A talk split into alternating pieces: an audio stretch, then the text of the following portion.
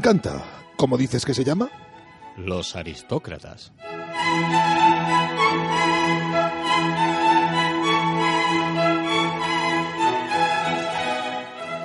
Un podcast sobre comedia.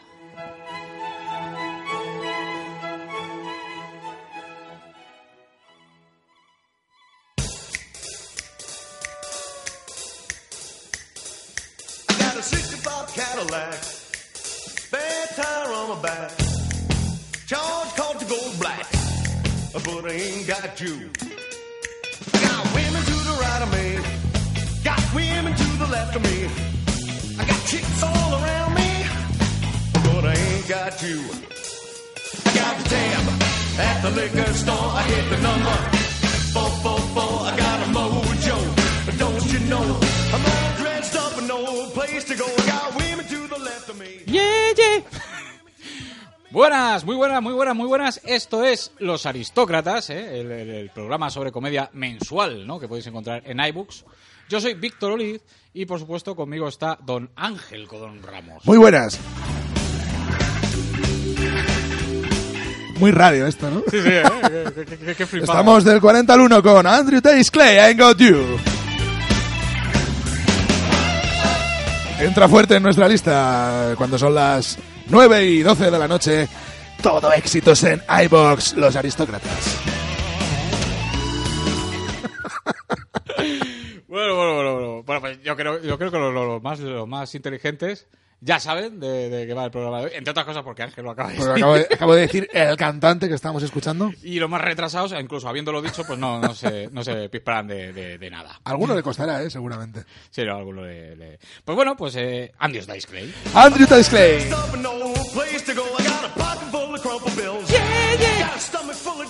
Andrew Dice Clay que entra fuerte en nuestra lista de aristócratas, eh, entra en el puesto número 5, porque hoy es el quinto aristócratas. El, quinto- el quinto historia, sí. Cinco meses ya. Cinco meses ya desde que empezáramos esta aventura, Parece que fue ayer. esta locura, ¿no? Esta locura, locura, esta, ¿no? esta montaña rusa que va de, de Rudy Aragón a los Monty Python, pasando por Richard Pryor o por Antonio del Real. Sobre Real, o incluso, ¿por qué no? Mm, Puede ser que os encontréis un, mes con un programa sobre Arévalo, ¿por qué no? ¿Por qué no? ¿Por qué no? Todo lo que sea comedia. Somos, somos desacomplejados, ¿no? sí, sí, aquí complejo no hay ninguno. hoy hablamos de, de Diceman, ¿no? Diceman, De- The Diceman Comet, ¿no? The Uninvicted, Indisputed King of the Comedy Heavyweight, ¿no? Se- como, como se hace llamar, ¿no? Entre otros muchos motes que, que se pone el, el tío, pues bueno, Andius, Andius Dice Clay. Yo creo que deberíamos introducir un poquito, porque eh, supongo yo que alguien que con normalidad escucha a los aristócratas sabe de sobra quién es Andius Dice Clay, pero puede haber mucha gente que no lo sepa porque realmente no es una celebridad. De hecho, lo más famoso que ha hecho es eh, pegarse la hostia, ¿no? O sea, Su, su auge y caída, ¿no? Sobre todo la caída. Sí, sí, pero además que en, en, en cosa de un año. o sea. es una cosa.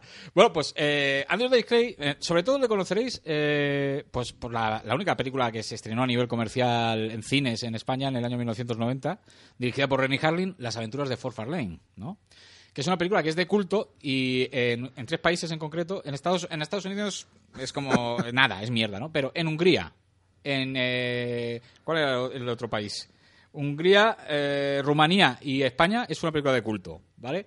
De culto no en el sentido de que haya hecho dinero, sino de culto que es una película que eh, cuya Sí, verborrea... Las, clases, las clásicas películas que te quedas con los juegos de palabras, las coletillas, todo eso, ¿no? Exactamente. Que es, es una película que incluso habiéndola visto muy poquita gente en cines, eh, es- es- sus frases han quedado eh, como las de Chiquito de la Calzada Sí. en el colectivo. Todos de decimos lo de cuántos, cuántos gilipollas y, cuán- y, qué- y cuántas pocas, o sea, y pocas balas. que os parió, hijos de O puta, ¿no? eres un menos mola. Eres O sea, un menos mola. Me gusta mucho menos mola, por cierto. ¿eh? Pero mola, mola un montón porque además es un insulto que ni existe. O sea, Además, además aquí, es verdad que fu- fue también de culto por la huelga de la huelga de, do- de actores de doblaje que había sí. y el doblaje curioso que tuvo la peli. Entre ellos Pablo Carbonell como, Claro. como, como Andrew Dice Clay. Claro, que además es. eh, Pablo que Carbonell- funciona de puta madre, por cierto, en la peli, ¿eh? O sea, Sí, tiene sí. una voz rara porque es como una voz que no pega, pero en cuanto te, en cuanto pasan cinco minutos y te haces a la voz, la verdad es que Carbonell hizo un trabajo bastante importante. en Es la lo peli, mejor ¿eh? que ha hecho. Aparte, yo le tengo mucha manía a Pablo Carbonell porque en sus, en sus novelas habla de todo lo que hizo, pero ni siquiera nombra el doblaje de, de la película esta. Con lo cual, yo ya considero que él considera que esta película es una mierda y que no debería haberla doblado, ¿no? Cuando es lo mejor que ha hecho en su puta vida. Pero claro, ese, ese doblaje es lo que le ha eh, convertido en película de culto aquí en España, lógicamente, ¿no? Por el doblaje que diga eh, Pablo Carbonell, que si te pone la película en versión original, verás que está, haciendo, está siendo completamente fiel. No Sí. solo en la forma de hablar, que es muy particular, no es una forma de hablar así, ¿no? Que era muy difícil de doblar, ¿eh? Muy difícil. Porque las coletillas que meten y tal Ujú. están localizadas, no es una traducción. O sea, hay cosas que no son traducibles, ¿vale? Que están en los in translation y consigue bastante bien lo de, Sí, sí. lo de meter las frases. Pero no obstante, es más fiel del texto español de lo que parece al inglés. Sí, sí. está localizado de la mejor manera posible, yo creo. O sea, hay cosas que obviamente no se pueden traducir literalmente, pero aún así está todo bien metido. Sí, sí, sí, está todo, todo, y a veces incluso que, que- yo he, visto muchísimas veces Forfalín, porque bueno, tenemos que decir que Andrew Dice Clay es mi cómico favorito americano. ¿Por qué? Porque tiene un humor con el que conecto, que entiendo a la perfección, y encima eh, em, es flipante lo que, lo que le ha pasado a este hombre, ¿sabes? Por hacer chistes de zorras, de negros, de maricas, sobre todo de zorras que le chupan la polla, ¿sabes? Eh, con, pues con, con- con los colectivos de feministas, con los colectivos de, de, eh, ¿cómo se llama esto? Guardianes de la, De la moral, de ¿no? la moral, todo y esto. la corrección política. Que le han hundido la vida. Aparte, O sea, sí que es, es cierto que ha pasado con él y no pasó con ninguno. O sea, a Eddie Murphy nadie fue a decirle que estaba haciendo chistes de, como decía él, de maricones y de, y de, y de zorras, ¿no? porque era negro. Y, y algunos otros cómicos, la verdad es que Andrew Dice Clay, bueno, lo vamos a comentar a lo largo del programa, pero tuvo el problema de que mientras los otros hacían el humor de la época, porque era lo que se llevaba en la época, eh, cuando Eddie Murphy bromeaba sobre el SIDA y los, y los homosexuales, era como, bueno, está, está permitido, todavía no es un drama el, el SIDA, ¿no? El, el drama sería, o sea, el SIDA sería un drama unos años después, pero entonces era una cosa que solo tenían los gays y se morían y era divertido para los americanos, porque son muy fachas los americanos. Sí, claro, claro, Entonces, era algo divertido. El problema de Dice Clay fue tener un personaje muy potente, porque obviamente a este señor se le ha acusado, entre otras cosas, por supuesto, misógino, no machista, misógino, Sí, sí, misógino. eh, homófobo, Y racista. antisemita. Cuando es judío, por ejemplo, él. Entonces, entonces, él tiene un personaje muy potente que empieza desde el, a principios de los 80, cuando es muy joven, empieza a, a trabajarlo, la gente empatiza mucho con él, entonces este dice, es mi personaje, joder, es con lo que trabajo. Llega un momento que empiezan a criticar, los cómicos critican su personaje, no a él directamente. Hay aquí un problema de, de comprensión, Sí. porque claro, la gente creían que at- atacaban a la persona. Pero no, la gente de dentro de la comedia le decían, macho tío, cambia el personaje, porque esto está cambiando, ya estamos en otra época. Y él se tomó los ataques de la gente como que realmente creían que estaban atacando al personaje, no a la persona. Entonces Ah. él dijo, no, me voy a mantener porque esto va a ser más gracioso, voy a, Sí, voy a claro, defender claro. mi personaje. ¿Qué pasó? Que se le fue de las manos. Y llegó el año 90 y poco y tenía la gente creyendo que de verdad este señor era un misógino, un, un racista, un fascista. Y claro, lo veta- empezaron a vetarlo en todos los programas de televisión, radio y demás. Y todavía él tardó. Hasta que llegó el momento en que dijo, pero si yo creía que estábamos todos disfrutando de este chiste. Claro. Era como, ¿pero de verdad creéis que soy un racista y un homófobo? Y un antisemita. Si yo soy judío, recordadlo que soy judío. ¿Cómo voy a ser Claro, antisemita? es judío y, a- y aparte va con un montón de negros, siempre va con raperos pa- a todas partes. O sea. Era el rollo ese. Mm. No, yo estoy haciendo una sátira. O sea, siempre hablamos de la diferencia entre parodia y sátira, que parodia es como hacer una coña, pero en plan guay, y una sátira es ser cabrón con un tema. Entonces él hacía una sátira. Mantuvo la sátira durante mucho tiempo, le trajo problemas, él se, él se enrocó en, no, me vais a comer los, ahora me vais a comer los huevos. Ajá. Y llegó un momento que la- él no era tan potente como para defenderse. Había otros cómicos que seguramente sí hubieran podido manejar mejor esa situación, Sí. pero él no tenía ese estatus.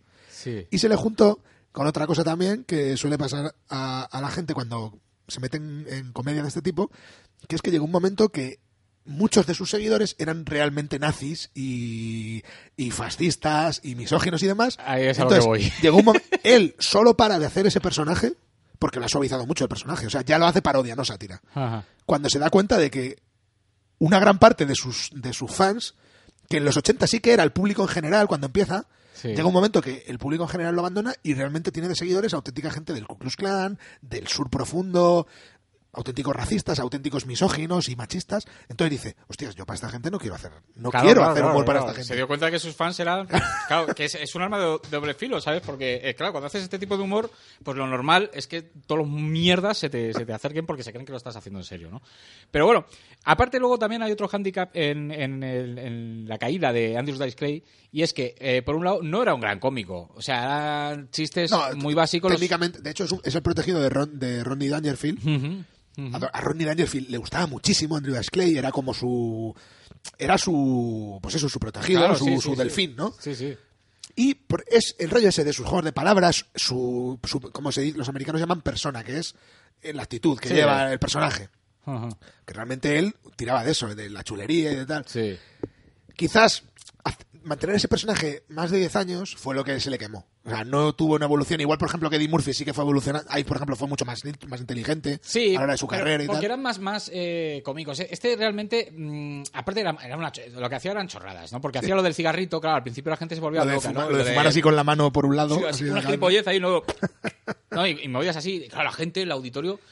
Luego, era mal cómico. Incluso dicen que sí, Andrés Dice Clay, muy gracioso y todo lo que tú quieras, pues dice, pero tenía, tenía muy mal repertorio. O sea, tenía, tenía, eran chistes muy fáciles, muy, muy, y, muy y- tontos. y que se olvidan enseguida. O sea, son. Quitando las coletillas, que sí que eso es lo que se queda, Mm. y los gestos y tal, los chistes eran muy hijos de su tiempo, del momento. O sea, no son de estos que perduran. Sí, claro, claro, eran, eran, eran muy malos, ¿no? Y luego, por otro lado, también la envidia, amigo. Porque, ¿qué pasa con Andy Dice Clay? Andy Dice Clay sería muy malo, sería muy racista, muy homófobo, tendría a, todo, a todos los sectores bien pensantes en, en su contra. Pero, amigo, es el cómico, el único cómico de todos eh, los cómicos estadounidenses que logró eh, llegar el llenar el Madison Square Garden durante dos noches seguidas.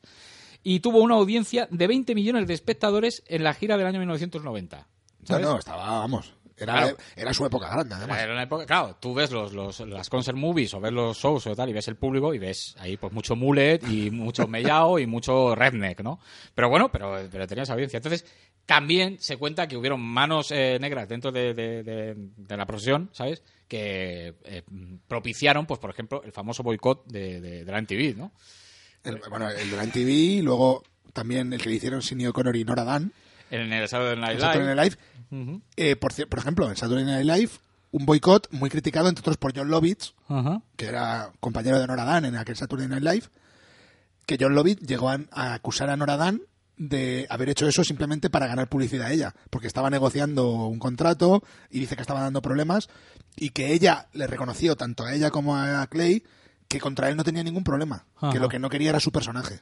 Sí. Y que lo que no quería era el personaje, o sea, era en plan. De hecho, eso sí que pasaba en lo que era eh, a nivel profesional, es lo que hemos comentado antes. Le decían, tío, cambia el personaje. Si sabemos que no eres así. Ajá.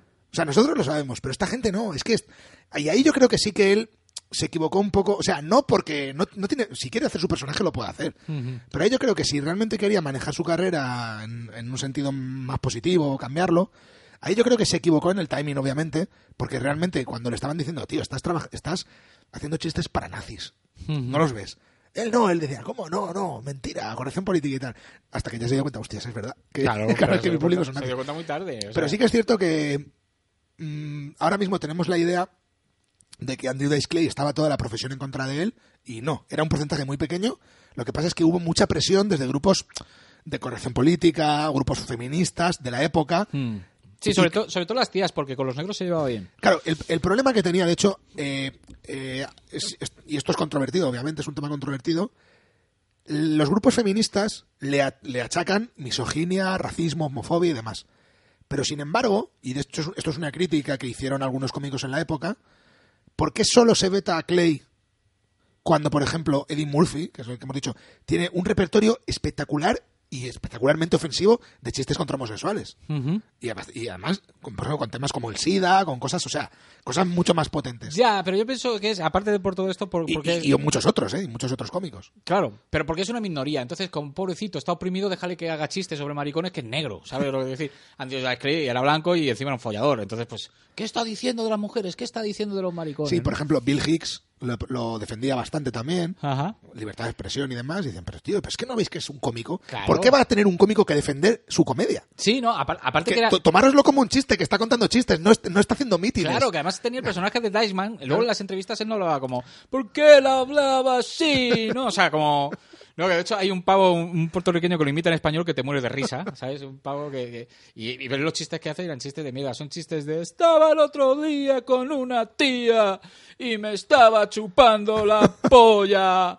Y yo le. Y me dice. Ay, Dice, no puedo creer que te esté chupando la polla. Y dice, pues espérate a ver lo que está haciendo tu mami con mi culo. ¡Wow! ¿Sabes? Ese rollo. o Es sea, que para, para que la gente lo entienda un poco, es como si en España la gente criticara a Santiago Segura por Torrente. Ajá. obviamente Santiago Segura no hace de torrente en stand-up todos los días y, y Dai sí. Sí. No, pero, Pero era, o sea, era, un, pro- era un, un- un personaje mantenido. Pero es como si ahora mismo, a Santiago Segura, que se le podrá criticar por muchas cosas, ¿vale? Pero es como si le dijeran, es que eres un, eres un facha y un no sé qué y te dejas el bigote. No, perdone, señora, eso es un personaje que haga unas películas. Claro, no. Otra cosa es que él, él haga cosas más repugnantes que Torrente, Sí, que, ¿no? Pero bueno, claro, que, pero... que no, nos mete- pero que lo critiquen por torrente, no, no Sí, por otras cosas, ¿no? sí. Eso, eso es. Sí, lo que pasa es que le ha pasado lo contrario, porque lo que, lo que ha pasado, porque España es país aparte, lo, lo que le han admirado por ser como Torrente. O sea, que, que- Sí, pero que le ha pasado, claro, con Santiago Segura al final pasaba lo mismo que pasó con Dice Clay, Mm. que todos los fachas, todos los todos los carpetobetónicos estos era como Torrente, sí, es que es un personaje bueno. Sí, sí. Porque entre otras cosas yo creo que además es que esa gente no tiene sentido del humor, o sea, se lo toman las cosas literales, es como Claro, claro. sí, nuestro bien, ídolo. Torrente, lo que Claro. le ha dicho eso, dale un filete al puto negro. Sí, sí, Es. Mira al moro, míralo ahí al chino. o sea, es como, es, es nuestro ídolo, es nos enseñará el camino, ¿sabes?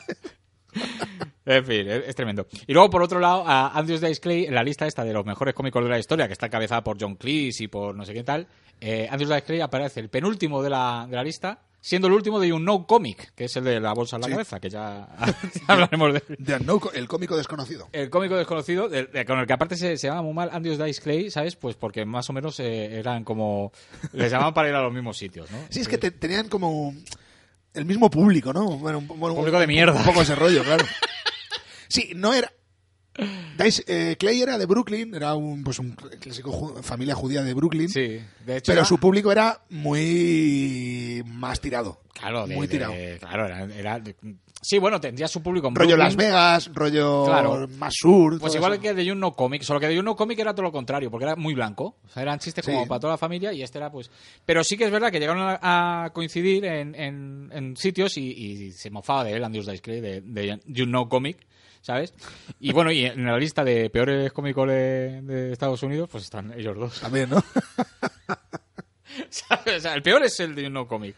Que es verdad que es el peor. O sea, a mí me hace gracia ese personaje porque sí que es verdad que es malo que te cae. Y luego Andrews Dice Clay. Pero Andrews Dice Clay a mí me parece muy gracioso. ¿Vale? De hecho, eh, Él es gracioso. Él es lo que, es lo que has dicho tú, yo creo. Eh. No es buen cómico, o sea, técnicamente no, no tiene buen repertorio. No, no, no. no. no tiene salidas. O sea, no es un tío que pueda defender un stand-up si no tiene un público a favor. Claro, claro, o sea, o sea. Pero él es gracioso, él es divertido y hace de un gañán. Y lo que hacía era eso. O sea, es. Sí. Joder, mi gañán es, es divertido. Es. Al final pasaba. no, el otro día no me acuerdo quién lo decía. No sé si era Ignatius, uno de estos.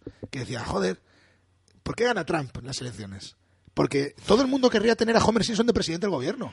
Claro, no, pero. Porque es gracioso, Es porque que- es divertido. Es que yo lo digo siempre, o sea, el Donald Trump, sí, hijo de puta, pero es graciosísimo. Claro, es Con que es ese bisoñé y. ¿Sabes? Y al final es como, joder, es que hay cierto punto de entrañable, o sea, sabes que es un loco hijo de puta, Sí. pero es como, bueno, entrañable, ¿no? Es claro, porque era- por, por la comedia, por la risa, pues con este pasa igual, dices, joder, tengo un personaje que es un gañán. Sí. ¿Cómo voy a pensar que la gente se va a tomar en serio esto? No, y que, aparte- que estoy haciendo un meeting, que no soy yo, que, que no soy no soy Carlin, ¿sabes? Claro, no, soy no soy Lenny Bruce, soy un gañán haciendo un gañán. Claro, ya, pero, pero aparte que es que era una caricatura, porque eh, exageraba, las chupas de cuero eran como enormes, o sea, como Los guantes que se ponía. Claro, o sea, estaba exagerando un personaje mucho, además un personaje que ya no se estiraba a los 90, que es el rockabilly, ¿no? El O sea, rocker. Claro, entonces... Empezó muy rock. De hecho, fue. a- claro, es que yo no entiendo a la gente cómo no capta que va a la exageración. Porque el rocker que hace en lo- el- en lo- a principios de los 80 es un personaje como el John Travolta de Gris. O sea, Sí. su, su. También porque se va quedando calvo, claro. Pero su, su. Joder, su este, su. El, el tupé. Las patillas, la chupa de cuero con la camiseta roja y el vaquero pegado. Es, es el, el, el Denny Zuko de Claro, pero Denny mm, Zuko. multiplicado por Y, mil. y luego le va- lo va cargando, haciendo, lo va haciendo más barroco, porque es un payaso. Claro, Si claro. es que su, su es que no es en serio, o sea, yo puedo entender que, joder, que la- haya gente que lo escuche descontextualizado y, les- y le parezca ofensivo, porque, pero igual que eh, lo que hablamos con el Delicious de, o sea, con el Delirious de, de, Eddie Murphy, tú te lo escuchas ahora, un, un show de, de comedia de, hace- de hace 35 años, casi 40 años, Ah. y obviamente te puede parecer algo ofensivo porque el mundo ha evolucionado, ha cambiado, ha- se ha modificado. Pero ir a juzgarlo a una época, y encima, cuando es un personaje, cuando es una coña, Claro. otra cosa es que, vale, que ahora a lo mejor no se puede bromear con la facilidad que había antes de ciertas cosas. Pero, Claro. Pero ¿sabes también el problema? ¿Cuál es? Eh, por ejemplo, lo de Eddie Murphy, aparte de que era negro y, y el, el racismo la inversa y todo esto, eh, también es verdad que Eddie Murphy en sus monólogos tenía mucho ingenio, que Andrews Dice Clay no tenía. Eddie Murphy era muy bueno. Claro, entonces Claro. eh, se podía meter con los maricones, pero como le daba mil vueltas al asunto, pues ole, ¿sabes? Pero ¿qué pasa? Que llegaba Andrew Dice Clay y decía, estos maricas, que no están todo el día chupando pollas, que eh, me- eh, se comen los ojetes, y ya está, ese era el humor. Es que, es que era eso. O sea, su concepto, o sea, su chiste, su punchline era: voy a decir algo muy ofensivo, que a la gente le va a hacer gracia, claro. y él pensaba que la gente estaba, claro, desde, dentro de su cabeza. Andrew Dice Clay pensaba, joder, ¿cómo estamos disfrutando de que yo diga salvajadas? ¿Sabes? Sí, sí, sí, de, "Buah, yo voy a decir aquí una salvajada, la gente lo escucha, todos sabemos que es una salvajada, nos reímos guay. Claro. Claro, además entraba en el rollo este, la frase esta muy cuñada de, joder, tengo un montón de amigos maricas, ¿sabes? Sí, claro, claro, o sea, o sea, No, pero ¿cómo, ¿cómo no voy a querer yo a los maricas si estoy rodeado de maricas, ¿sabes? Sí, Ese sí. Que lo decía él también. Entonces era, joder, yo creía que estamos aquí todos disfrutando del chiste. Si os estoy ofendiendo, no, decídmelo. claro, Claro, claro. no, pero no, pero no lleguéis. Claro, entonces se lo tomaba todo como una prueba. Ah, ¿queréis que quite esto? Pues voy a hacerlo más. De todas formas, mira, he traducido algunos chistes. Mira, hay uno que dice, ¿harías el amor conmigo por 5 dólares? Y dice ella, yo no hago la- el amor por dinero. Y dice, entonces eres la puta que me ha salido más barata. O sea, eso es, ese es el humor de Andrew Clay, que es muy gracioso en el fondo, ¿no?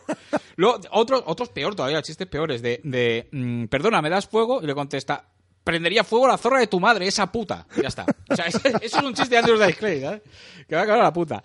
Y luego... Sí, porque eran, ni siquiera había, no había ni setup ni nada. Él soltaba frases y era su carisma. O sea, el carisma que tenía y cómo lo decía, porque decía salvajadas. Claro, claro. Sí, iba a decir salvajadas ahí, a decir, joder, yo quiero que la gente venga a verme hacer el subnormal profundo.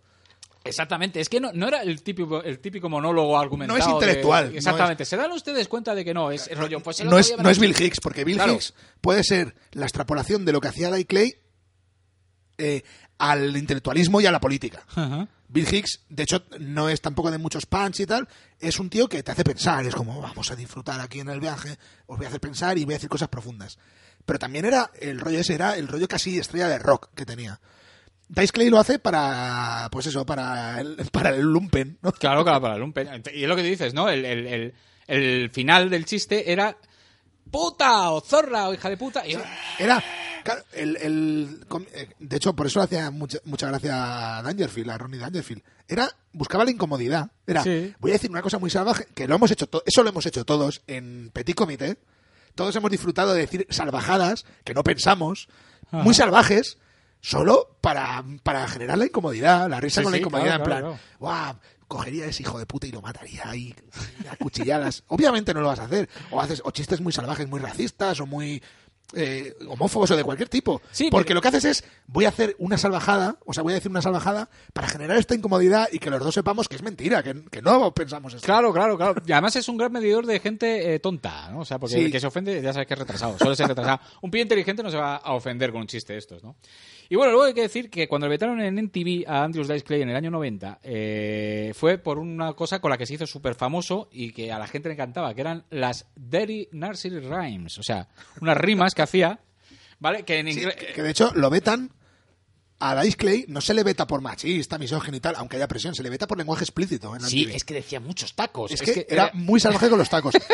Lo digo, que, que, por ejemplo, en la NTV está vetado, de hecho, desde el 89 hasta 2010 o por ahí 2011. 2011 le levantan el veto ya, porque, bueno, porque ya son Además, otros ya tiempos. Ya ni siquiera hace nada. Claro. Porque claro, además es que el, el tiempo le pasa y ya se pueden decir tacos. Es como, bueno, lo que dices Claro. ya lo podemos decir. Pasa que cuando. Pero aparte no es que dijera fuck y tal, es que era un continuo. Sí, un no. continuo. O sea, ¿sabes? no era algo para niños. O sea, ¿Sabes? obviamente. O sea, rollo ese que decía de good to me, go for you, go for fucking every world, ¿no? O sea, ese, ese rollo, o sea, estaba con el fucking todo el rato y, y- y todo el rollo, ¿no? Pero luego las rimas estas, que eh, también las he traducido, porque digo, ¿y qué dirán estas rimas? Porque tú ves los, los shows y la peña está ahí, eh, se viene arriba y las, Sí. las rima con es él. como de euforia. Es, es que al final era rollo rock, era una estrella de rock. Iba la Claro. gente a, a escucharle las canciones. Porque era. Claro, Dice Clay era una especie de one-liner muy malo. Claro. Era un one-liner, o sea, voy a soltar frases muy malas. Claro, entonces veo un filón en rimarlo. Claro, rimas tacos y la gente se viene arriba, ¿no? Realmente era, era, era muy sencillo lo que hacía. Entonces he traducido, claro, lógicamente las voy a leer ahora, en español no riman. Aún así siguen siendo graciosas, ¿no? Pero claro, esto rimado en inglés tiene que tener su gracia. Entonces, tenía rimas, eh, como esta que decía, la, la vieja mamá Hubar fue al armario para darle un hueso a su viejo perro. Cuando se inclinó, Robert se hizo cargo y dio a la vieja perra con su propio hueso. O sea, es un juego de palabras ahí, ¿sabes? O sea que... Que por- esto en la película se ve reflejado en las aventuras de Forfar Lane, el, el rollo de las rimitas que hace y tal. Sí, que era huevos fritos con jamón, pero sí, claro. Otra. Que es ese nivel, o sea, es que la gente no se piense que es una ida de olla de Pablo Carbonell. No, no, no, no. Está una localización, obviamente no dice huevos fritos con jamón, Dice otra cosa, pero pero, muy dice parecida. cosas de ese rollo, o sea, es- Sí, sí. O de otra que es Hickory, Dickory Dock, eso no tiene traducción, ¿no? Dice, sí, es como un bu, ¿no? Claro. Pues Hickory, Dickory Dock, esta perra estaba chupando mi polla. El reloj dio las dos, me corrí y la dejé caer al suelo. A mí eso me parece muy gracioso. Ah, está chupando. Es que- es que es como- El reloj dio las dos ah, y la tira al suelo. Claro, es que su humor es en plan, vais a disfrutar de que os estafe yo aquí, ¿sabes? Sí, buenísimo, mira. María tenía un corderito en el patio trasero. Cuando, cuando ella se quitó las bragas, su polla de lana se puso dura. Ya está. o sea. y esta, esta, esta es muy famosa. Cuando la dice en directo, eh, el público se viene Gente arriba. se viene arriba. Es el chaval chupó, necesitaba el dinero. Y después hace wow. ¿no? O sea, el chaval chupó, necesitaba el dinero. O sea. Dere era una anciana que vivía en un zapato. Como había parido mucho, el útero se le cayó dentro. Dice, lo- la vieja mamá ganso. Sí, me la follé de mala manera. O sea, me la follé con... Este es muy bueno, dice. Jack y Jill subieron a la colina con un dólar 25 centavos cada uno. Cuando bajaron, Jill tenía dos dólares con 50, la sucia puta. O sea, que había cobrado por follar. Mari, Mari, córtate el pelo del coño, que es jodidamente peludo, zorra. La pequeña señorita Mofeta, sentada en una tartaleta, se come sonata y se come su crema. Entonces llegó una araña y se sentó al lado y le dijo, ¡Ey, ¿te vas a comer lo que queda, puta? Humpty Dumpty sentado en un muro, Humpty Dumpty se pega una buena hostia, todos los hombres y caballos del rey dijeron, sírvete primero, puto gordo. Ya está. Eso es, ese es el humor de Andrew Dice Clay. Y el público, claro, imagínate. O sea, es- es- Sí, porque luego tiene algunos, tanto al principio de su carrera, eh, por, por el 80 y tal, como luego ya en los 90, cuando ya intentan reencaminar, que sí que va un poco más al monólogo. O sea, Sí, el- ya cuando seca el pelo Claro, largo y tal. Sus sí. rollos son tiraditas, es esto muy- mucho one-liner y tal, pero luego ya sí que tiene como una especie de más de algo más narrativo, un poco más. No es malo, no en eso, tampoco bueno, o sea, Es del montón. no, del- muy del montón. no, no para tener la fama Claro, que, que- Él es muy carismático porque él es carismático, Hmm. pero sí que se le ve ya eh, con cierta incomodidad. O sea, yo creo que sí que es cierto que hizo tanto el se metió tanto el personaje que al final el personaje le arrolló. Entonces, Sí, está claro. eh, claro, al final no era Andrew Dice Clay haciendo de Diceman y la gente los podía diferenciar, sino que él era, o sea, era la persona, el personaje. O sea, Claro, sí, sí. sí. entonces, claro, de hecho eso es lo que le, eso es lo que le, lo que le causó problemas. Y es que de hecho toda la puta serie que han hecho ahora de Dice es- es- está él justificándose, justificándose del personaje todo el rato. Sí, lo dijo además que él lo que quería era, joder, que yo no, que yo no pienso como Diceman, o sea, que, que yo no pienso claro. esas cosas que he dicho. es, es como, es- decía una, decía una frase que creo que la apunté por aquí, de hecho, para que no se me olvidara. Bueno, no me acuerdo lo que dijo, pero él venía venía a decir en plan, joder, yo soy un, un gañán, un idiota bien intencionado. Ajá. Soy un subnormal, profundo, pero tengo buena intención. Claro, claro. O sea, yo puedo decir, igual, pues pienso tal, pero joder, yo, yo quiero que esta gente tenga todos los derechos y creo que los que los atacan son unos hijos de puta y tal. Y yo hago la coña para reírnos todos juntos, no, no para criticar a alguien.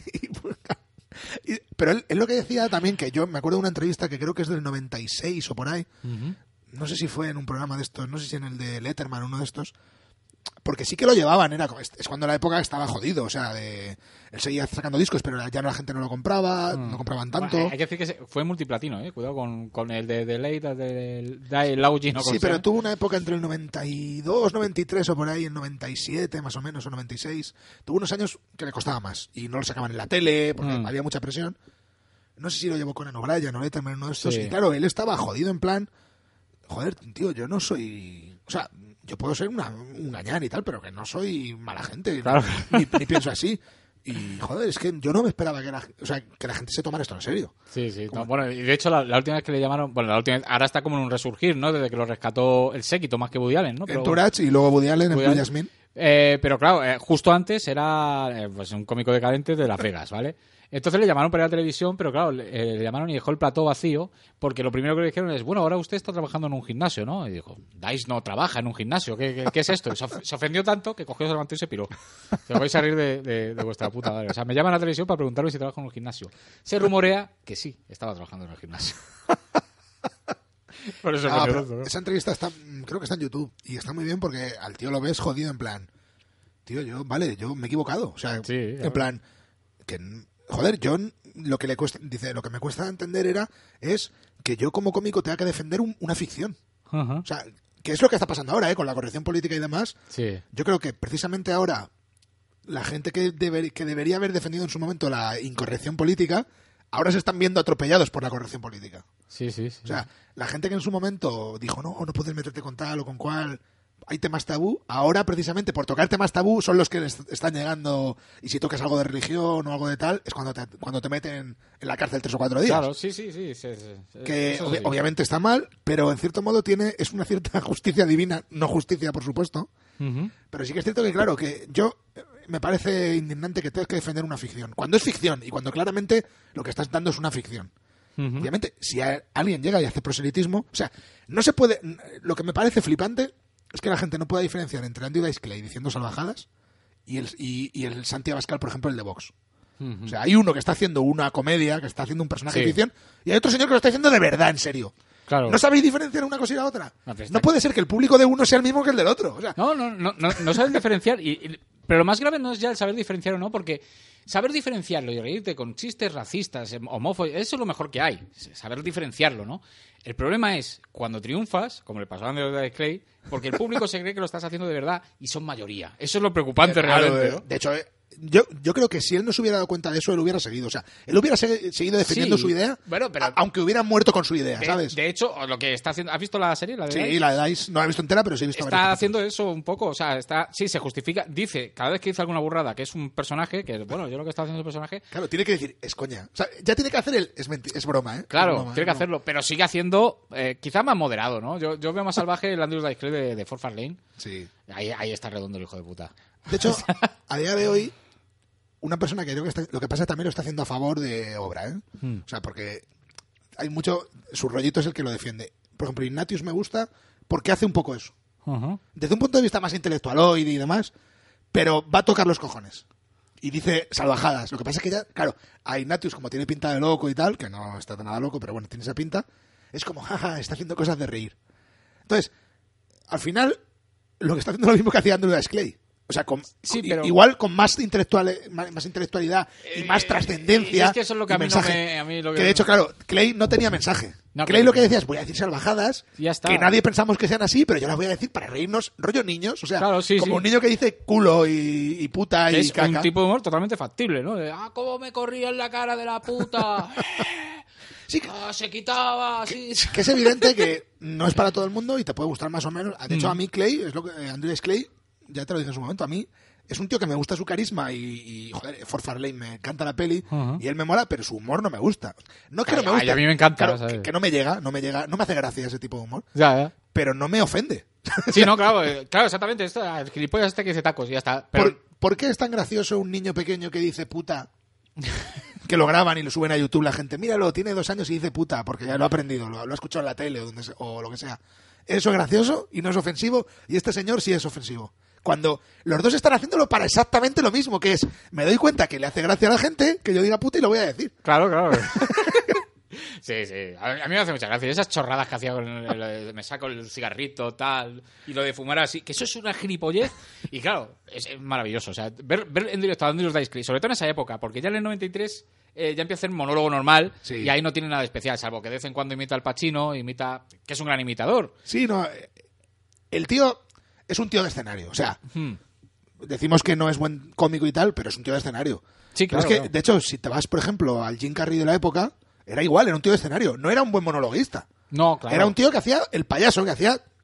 Lo que pasa es que transformaba. Claro, lo que pasa la- es que tiene un- una capacidad facial y gestual que era la polla, que eso Clay no lo tenía. Claro, que, que decía voy a imitar a Clint Eastwood y lo único que hacía era poner la cara de Clint Eastwood. Y, y es que se- como si tuviera la cara ahí, como si tuviera robots ahí Sí, o algo. broma, ¿no? De hecho, de la película de Rubberface, ¿no? Que, que no se llamaba así, la llamaron así cuando se hizo famoso. eh. Pero era un poco ese rollo también. O sea, eran gente que... Eran gente de escenario, animales de escenario. Son de la misma generación, además. Sí, son, son la misma edad, ¿no? 60, 60 años. tacos, sí, sí. No, Andrew Di- Dice Clay, eh, realmente, eh, luego, eh, curiosamente, en el cine, eh, claro, hizo La Aventura de Formalín, fue un fracasazo, pues porque ya ju- justo se estrenó ya cuando ya le estaban cogiendo gato, ¿no? Aparte la, la peli, que es de Fox y tal, sí que es verdad que, que, que- o sea, ya- yo me moría de risa en la época pues por las burradas que decía, ¿no? De, de, de, de hay- eh, para salir así de, de casa hay que ir depilada y no me refiero a las piernas, ¿no? O, o cosas así, ¿no? Yo me moría de risa. Además me pilló en el 91, era un chaval yo, pues fíjate, lo- flipé. Claro, pero a partir de ahí es cuando intentan meterlo como héroe de acción de, de serie B y claro, se da una hostia tras otra, Claro, es que rápida eh, además. En el cine. No, pero claro, es que. Pero eh, aceptaría lo que le salía. De todas formas, yo defiendo eh, dos. eh, yo tengo todas las películas suyas en DVD, ¿vale? Hay dos que son muy buenas. Es cierto que son de serie B. Una es eh, Brain Smasher, el Love Story, que se tituló esa, aquí esa yo no la he visto. Noches de Sí. Fuego. No, Calles de Fuego. Noches, Noches de Fuego. No, Calles de Fuego, claro, es la de Claro. Hatcher, es verdad. No, Calles de Fuego sí la he visto, claro, Noches de Claro, Fuego. claro. No, esta Noche de Fuego. Esa está muy bien porque es él interpreta un portero de, de discoteca. Es Dice, otra vez. Es el Sí, personaje el de, de Diceman. Diceman, solo que que, al final encima luego es lo que la gente le pide. Si es que, Claro. ¿por qué dices que no puedes hacer esto si luego lo que quieres es verle hacer el hijo de puta? Exactamente. Pues esa, pues es un portero de discoteca que qué pasa que llegan unos ninjas y lían la del pulpo allí, ¿no? Y entonces secuestran a no, secuestran a Peli- películas hechas en tono serio, por cierto, ¿eh? que no... Sí, la- esta es de no- Albert. Claro, que no- Y el director de Capitán América, la de la eh, 21 Century. Ca- Calles, Calles de Fuego es de, de Pyun. Calles de fuego. No. Sí, joder, la de... Es que yo creo que es esa. Que va con el mulet este... Con el, con el pelo de tupe. Sí, la del no- 93. noches, noches de fuego. ¿Pero Noches. no se llama Calles de Fuego? No, Calles de fuego es la de la de ah, no, claro, la de... joder, la- el clásico de los Sí, 80. la de que sale el Michael, Michael, Paré, ¿no? Michael Paré. Nada, Michael Paré. No, está en Noches de Fuego. Ah, pues esa sí la he visto. dices, Esa de- sí la he visto, sí. Esa es graciosísima.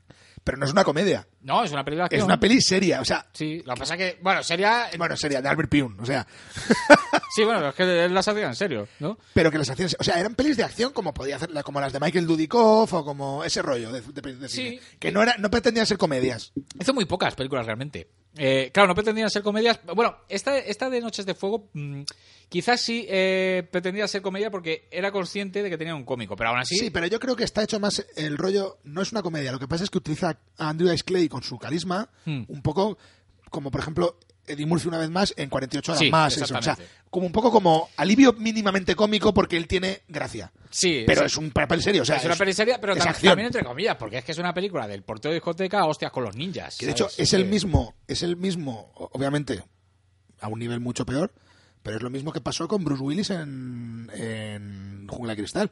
Era el mismo tipo de papel. Sí, Bruce sí. Willis venía a hacer comedia en televisión, Luz de Luna y otras cosas, y comedia en teatro. Y el rollo es, vamos a meter a un tío gracioso a una película de acción que es la moda de la época. Sí, pues algo- Para que diga frases, para que tal. Algo así. Lo que pasa es que, claro, una es Jungla de Cristal y es un, y es un clásico, y la otra es una mierda muy gorda. es a mí me gusta la de... Pero bueno, me Es, gusta... es, es mala disfrutable. Sí, exactamente, exactamente. Luego tiene otra que esta, sí es buena, ¿vale? Que es Punto Límite. La, la del año siguiente. La del año siguiente que era el terrorista. Sí, esa- ¿vale? Esa es cojonuda. ¿La has visto esa? Sí, sí, sí. Bueno, Esa- hace muchos años, pero sí la vi. Esa, esa es muy buena, porque es, secundario él, pero es el malo. O sea, es el, el- el chungo. Es, eh, es como jungla de cristal. Es eh, un terrorista que se mete en un edificio, ahí hay un grupo de, de gente, y él, pues, eh, en plan cabrón, pues cargándose peña y tal, y los buenos de la peli, pues, pues que tienen que intentar... eh, Cargárselo, esa, esa está cojonuda. Y esas dos yo creo que son bastante dignas. Ahora, todo lo que hizo después, hay una que se llama Wherever It Takes, que, Claro, que aquí se llamó Misión, Misión Suicida. Pero dice, ahora dices, son bastante dignas, la gente las verá ahora y dirá, pero esto es una mierda. No, la de Punto Límite está bien, tío. La de Punto Límite es como... Sí, bueno, barata y... eh, No, pero sobre todo en las que él, sobre todo en las que lo venden a él como, como estrella de acción. Sí, eh, pues claro. No, es- todas. Si comedias hizo una, y era también de acción, que era Las aventuras de Fort Lane, ¿sabes? Sí. Bueno, hizo más pelis pequeños Pero que ahora los... yo creo que las aventuras de Forfar Lane, o sea, te pueden ese tipo de película puede que no te entre y puede que la odies. O sea, en plan, no me gusta nada. Pero las aventuras de Forfar Lane con Ray Harlin y con todos los problemas que tiene, yo creo que es una película que está bien hecha.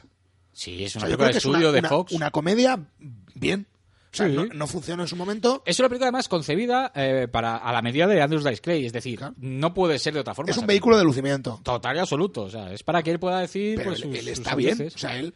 De hecho, está le- en su salsa, claro, eh. en su momento ya le criticaban también porque, a ver, obviamente ya había gente que le criticaba en, la- en el 90. O sea, no Sí. era una cosa que no, que no se conociera. Le de hecho, la peli funcionó mal y a él le criticaron excesivamente por todo el rollo, por todo el ruido que había externo, ya no tanto por la peli. Ajá. Eh, era como, ah, es que este tío, que no- ¿por qué tiene una peli este tío? Si todavía no ha hecho nada, ¿sabes? Era el rollo ese. De, sí, ha venido muy fuerte, pero mira, ya le han dado una peli de, de prota para que se luzca. Pero Pues ¿cómo es, no lo que, es lo que hacían todos en la época. Claro, pero... Sí, pero, pero es, que, es que fue meteórico, ¿no? Es decir, a lo mejor a finales del 89 apareció DICE llenando estadios y tal, y enseguida le dieron una película, ¿no? A lo mejor... Pero ¿qué es lo que se hacía? Es lo que se Sí, hacía bueno, en aquella pero- época. Pero, puede ser, pero, eh, eh, la peña a lo mejor lleva un proceso de hecho, muy igual, largo claro, para igual es lo que se había hecho antes. O sea, igual ya se dejaba de hacer, acerca de los 90. Pero en una cosa que en finales de los 70 y principios de los 80 se hacía muchísimo. Sí, pero a lo que me refiero es que esa peña ya cuando hacía cine ya llevaba un, Sí, ba- ya- un bagaje. Bueno, pero este tío también llevaba 10 años haciendo. O sea, en, Sí, en pero, pero escenarios. tampoco, sí, pero estaba a las faldas de Ronnie Dangerfield en realidad, Sí. en el, en el Sí, haciendo sus 7 minutitos, siempre. Era muy de open mic, de. Claro, y- de hago 5 minutos, 7 minutos. Y fue llegar con su show y arrasar, claro. Entonces, Ah, de hecho, hacía 7 minutos porque nadie se esperaba que con eso que hacía llegara a la gente. En plan, Claro. joder, esto es gracioso un, un rato, pero no te puedes hacer un especial de una hora. Claro. Tú haciendo aquí el mongolo. Pues luego se demostró que sí. Sí, sí, sí, luego bueno. se demostró que oye, voy a hacer una hora, voy a soltar aquí salvajadas absolutas. De hecho, el, el- el- el- el- que hicieron una película y todo, es Dice Rules, eh, la concert movie. Eso es, eh, esa, esa peli mola muchísimo porque tiene mm, una primera media hora como de ficción, ¿sabes? Que es él haciendo el su normal, que le dieron un Razzie y todo. Le dieron un Razzie por Forfa Lane y cuando hizo Dice Rules le dieron un Razzie también por esto. Que es, el cine es normal, pero así, o sea, de su normal me refiero de, de, de, de Sí, de, de persona con, con problemas. Con problemas. ¿no? Media hora ahí eh, con unas conversaciones de mierda para luego dar paso al show. Y el show es, el- es cuando él estaba en mayor esplendor en el Madison Square Garden. Pues venido arriba el tío diciendo, "So- aquí mando yo, yo soy el mejor todo el rato ahí, ¿no? Acababa un chiste y el puto rey del mundo, no sé qué tal. Eh, con una banda de músicos para cantar ya también canciones de, de, de Chuck Berry y de tal. Sí. Y es Sí, un show de... de claro, él, era mu- mu- mucho su rollo ese, de musiquita, Claro, riffs, de guitarra, un poquito de, un poquito de blues, un poquito de jazz. Sí. Y luego él soltando salvajadas. Y Claro. todo punchlines eran pam, pam, pam, Sí. pam. Y luego en el momento álgido del espectáculo se soltaban las rimas estas. Uh, Sí, yeah. sí. Sí, wow, ¿no? Que es como muy exagerado. Y, y- y ese era su, su rollo. Y claro, triunfó, pero claro, también fue efímero. Es decir, Ah, sí, tenía mucho riesgo. O sea, lo que hacía para el gran público tenía el, el eh, tenía el tiempo muy corto. O sea, la- Claro. la, mecha muy, muy corta, obviamente. sí, es una, una carrera paralela. es una para que la gente se haga una idea su éxito hoy sería impensable o sea es algo que hoy no, no- pero no saldría de la cabeza de nadie o sea No, pero de nadie. él no lo haría a día de hoy o sea si, estuviera- si a No, día de hoy dijera voy a hacer algo no obviamente no lo haría Eh, fue algo que solo pudo solo pudo ocurrir en ese momento que pasó Sí, y, y por una serie de circunstancias, ¿sabes? Porque también es un tío que, bueno, que es que le miró la suerte de, de- de frente, ¿sabes? Porque no es un tío que estuviera ahí. ¿Qué pasa? Que, que fue a verle Rodney Dangerfield, le gustó muchísimo las gilipollas que hacía y ya lo cogió y, y hizo Rodney Dangerfield todo lo posible para que ese chaval saliera, Sí, sí, claro. saliera adelante. ¿Qué pasa? Que encima, claro, como lo que hacía era decir palabrotas, pues enseguida conectó con el público. Porque si dices porque, palabrotas... porque la gente quiere y corrección La gente quiere eso, claro. es lo que hemos dicho antes del niño que dice que dice eh, culo o, o si dice puta ya es lo más gracioso del mundo ya, porque un niño ya. pequeño diciendo puta o una niña me da lo mismo Claro, claro, ya si hablas de correrte y de, de derramarlo en el suelo, eso ya... Sí, porque la gente es como, míralo el niño, qué, qué, qué vergüenza, ¿no? Qué Pero luego el vídeo en YouTube que del niño que dice hijo de puta, hija de puta. Luego Sí, tiene sí. 35 millones de, Claro, de visitas claro. O, o 50 De hecho, millones de de visitas. hecho, hay un niño que tiene un problema mental, no sé si lo has visto todo ese vídeo, que es un niño que está todo, hija de puta, Sí, sí. madre". Y que y tiene la, millones y de la gente descojonándose, tío. Hombre, ¿cómo no te voy a cojonar? Y, y yo veo a gente, ja, ja, ja, eh, qué niño, ja, ja, ja, qué vergüenza, qué vergüenza, ja, ja, ja. Y Ya, yo, oye, tío, no te ríes. si te ríes no te puedes quejar. Yo, te- yo mi norma es esa. Claro, claro, o sea, te Si te has reído del chiste, no puedes decir que, que vas salvaje. No, lo, lo único que el niño se tiene un problema mental de cuidado, Está pero, está pero- claro. pero quitando eso es graciosísimo. ¡Hija de puta! ¿no? Ahí, el niño cabrón ahí. Pero bueno. Bueno, vamos a dar unos datillos biográficos, ¿no? De, de Andrew Dice Clay. Nace en Brooklyn en- en 1957 y resulta que es uno de los peores estudiantes de- de- de- ¿Quién, del instituto. quién lo iba a decir? ¿Quién lo diría? ¿Vale? A los 16 años empieza a ir con... Con esa pinta que tiene de ser el, el matón de la clase. Sí, sí, es que era eso. Ey, Timmy, ¿cómo vas? Entonces, eh, eh, No dejes que esos tíos te vacilen, ¿eh? ese, ese rollo, ese rollo, ¿no? Pero, eh, ¿qué pasa? Que en casa... Vamos a fumar al, al baño. En casa estaba todo el día viendo a Jerry Lewis y, y- y imitaba a John Travolta. Y luego aparte se inventaba chistes. Pero chistes como los que hemos estado leyendo De, antes. de ¿no? hecho, la- la- las, por ejemplo, las imitaciones que hace de Travolta, de Elvis, son muy buenas. Y O de Jerry Lewis. O sea, él, él es muy fan de... Más que de Jerry Lewis, dice él que de la película del profesor chiflado. Entonces él lo que hace es que imita a Buddy Love, ¿sabes? Entonces, eh, con eso en, en- en el Pips, se llama, el primer club de, Sí, de comedia en el que actuó ahí en Nueva York, pues eh, tuvo cierta, cierta, cierta repercusión. entre- Por eso decimos que las carreras... A ver, las carreras. los inicios de Jim Carrey y de Andrew Clay son muy parecidos, son muy similares. Sí, porque imi- Hacen- imitaban a famosos. Hacen unos números muy, muy similares. Lo que pasa es que Andrew Clay se va dando cuenta que el feedback que tiene al, al soltar insultos y al tal es mejor que el que hacía con lo otro. Entonces dice, bueno, pues voy a ir por aquí. Claro, cuando soltaba un me cago en la puta, pues la gente se reía. No hay nadie haciendo esto, voy a hacerlo yo. Claro. Aparte, que en Estados Unidos hay como una cultura del cómico redneck también. Ah. No sería Andrew Dice Clay, ¿eh? Andrew Dice Clay no es un cómico redneck. Lo que pasa es que parte de su público sí que es de, de ese tipo de humor. Y hay un tipo de humorista que es ese, el de decir chorradas y cosas muy gañanes en plan, esto no le gustará a los de la ciudad. No, esto es como para, para nosotros. Ja, ja, ja, ja. Entonces, Clay dice, joder, voy a hacer esto pero para gente de ciudad. Voy a hacer para los neoyorquinos, que son muy hijos de puta, para los de Chicago, ¿sabes? In- introduce ese, ese chiste en plan, no, porque esta gente quiere decir, quiere escuchar salvajadas también, porque son graciosas. Pasa que, claro, luego su público pues se le torna, se le cambia el... Sí, se le... Se le llena pues de eso, de, de indeseables. Claro, sí, sí, que eso es una putada. Eso cuando, cuando, cuando ocurre que ser un putadón, ahí que te caes. Pues bueno, pues eh, Andrew Dice Clay, eh, una de, uno de sus eh, divertimientos cuando era jovencito era pues el, el- es el, eh, imitar a Jerry Lewis, John Travolta, inventarse chistes, y el otro era ir con un bate de béisbol reventando eh, ¿cómo se parquímetros. De estos de dejar la monedita, iba con su grupo de amigos por Brooklyn, venga, a reventarlo y tal. Con lo cual, pues tuvo encontronazos con, Con- con la ley, con ¿no? la ley en- en- en su momento, ¿no? ya, ya cuando se dio cuenta de que lo que se quería dedicar era al humor, pues ya se centró un poquito y, y, eh, estuvo en Pips, estuvo eh, haciendo su numerito hasta que descubrió, como hemos dicho antes, Rodney Dangerfield. Y Rodney Dangerfield abrió un, un club de comedia que es el famoso Rodney's, ¿vale? De- Rodney's. Que por ahí ha pasado, todos los eh, humoristas buenos han pasado por ahí. Lo que pasa es que como le caía muy bien, pues lo dejó de residente, ¿no? Y aparte, eh, él, él puso su ímpetu en, en, en- en, pues en que, que salieran cosas, ¿no? Y ya Andrew Dice cuando ya se vio un poquito más suelto, cogió y se fue a Los Ángeles. Sí, porque hay que decir una cosa. Rodney Dangerfield, nosotros, aparte que no conocemos tanto a esa generación de cómicos, solo lo conocemos por las pelis, que son muy familiares la mayoría y tal. Sí. Pero Rodney Dangerfield era muy cañero. Hombre, Era sí. de un- era de- muy parecido a Andrew Dice Clay en el sentido de... claro, de otra época anterior y mejor, yo creo era- que mejor. era el, el típico cómico de chistes de mi suegra, ¿no? De, mi de hecho, el, el famoso chiste de mi, le han robado la tarjeta a mi mujer, pero no voy a decir nada porque el, el ladrón gasta menos que, ella, es de Rodney Dangerfield. Claro. Tenía muchas frases de esas, de mi suegra, mi mujer y tal. Sí, un señor más rancio. Pe- que Ron- Y, Dangerfield... y ponía la cara así hacía... Tenemos que hacer de Rodney Dangerfield, pero con Alice, que se sabe su vida de, de pe a pa. Que se venga aquí y nos lo cuente, porque eh, por lo visto eh, le costó un huevo eh, hacerse un hueco en el, en el mundo de la Joder, en- en- o sea, su triunfo llega muy de, de muy mayor ya. Ya con cincuenta y tantos Sí, años. Sí, sí, sí. Y que era muy buena gente y tal. Pero bueno, ya hablaremos de Rodney Dangerfield. Claro, es que van paralelos, ¿no? Pero Sí, que, que además creo que, se, que siempre hacía muchos chistes de su mujer y su suegra y se llevaba muy bien con ellas. O sea, era, Sí, claro. Era, un, era un- un- una coña Era, que era- era un humor para padres, ¿no? De hecho, Sí, era muy de eso, de, de gente mayor de la época. Pero muy cañero en la época. O sea, lo que hacían no era eh, no era humor blanco. Era Mm. un humor picaresco, o sea, con, con pi- picantón, por decirlo. Y claro, nosotros no, a nosotros no nos ha llegado lo que hacía de club. Que cuando, esta gente cuando va a los nightclubs, Claro. ahí da un material Claro. que es más eh, eh, lo que llaman ellos R-rated. O sea, para mayores, de para adultos, lo que llamamos para adultos.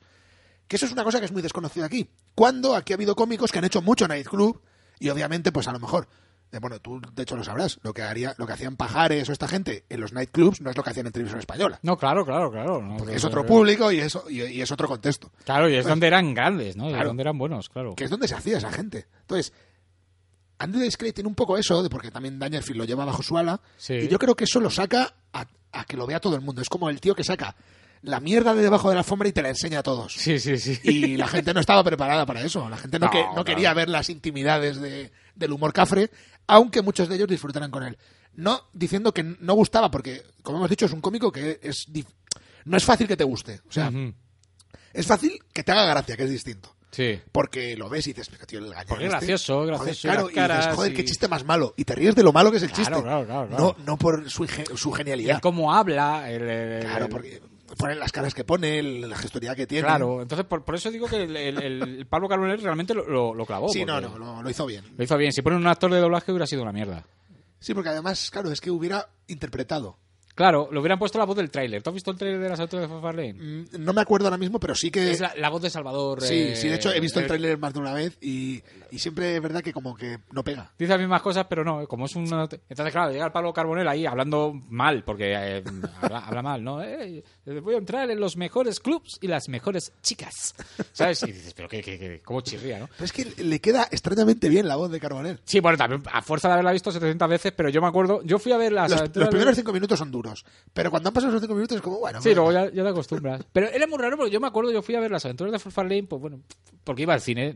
Eh, Tenía un cine al lado de casa y iba siempre te la peli que fuera, ¿sabes? Pues como- Aparte, a mi madre le gustaba que fuera al cine porque mi barrio era un barrio jodido, ¿sabes? De yonkis y de tal. Y entonces, Mejor en el cine, ¿no? claro, mi madre tenía miedo a que. Que yo por ahí picándote la vena. claro, esa movida. Entonces eh, me daba pasta, vete al cine. Y yo encantado. Entonces. ah, Te daba justo, no, justo para ir al cine y no para poder comprarte ningún tipo de sustancia, ¿no? No, claro, claro, ¿verdad? Además era un cine barrio, vale 20 pavos, pero ponían pelis todos los días. Era 20, guay. ve- el 20 cine. pavos, mm, 20 duros nos referimos. Sí, claro, No, o sea, a ver, que igual hay, igual hay gente joven aquí escuchando. Claro, o sea, me daba 60 céntimos mi madre para el cine, era lo que costaba. Y bueno, de hecho tengo una foto del cine en, en mi muro de, de- de Facebook, porque claro, yo, yo me criaba ahí, pero me criaba ahí y luego mm, después era una discoteca, o sea... claro, y también, ahí, iba. a eso también ibas. Exactamente, al lado de casa todo.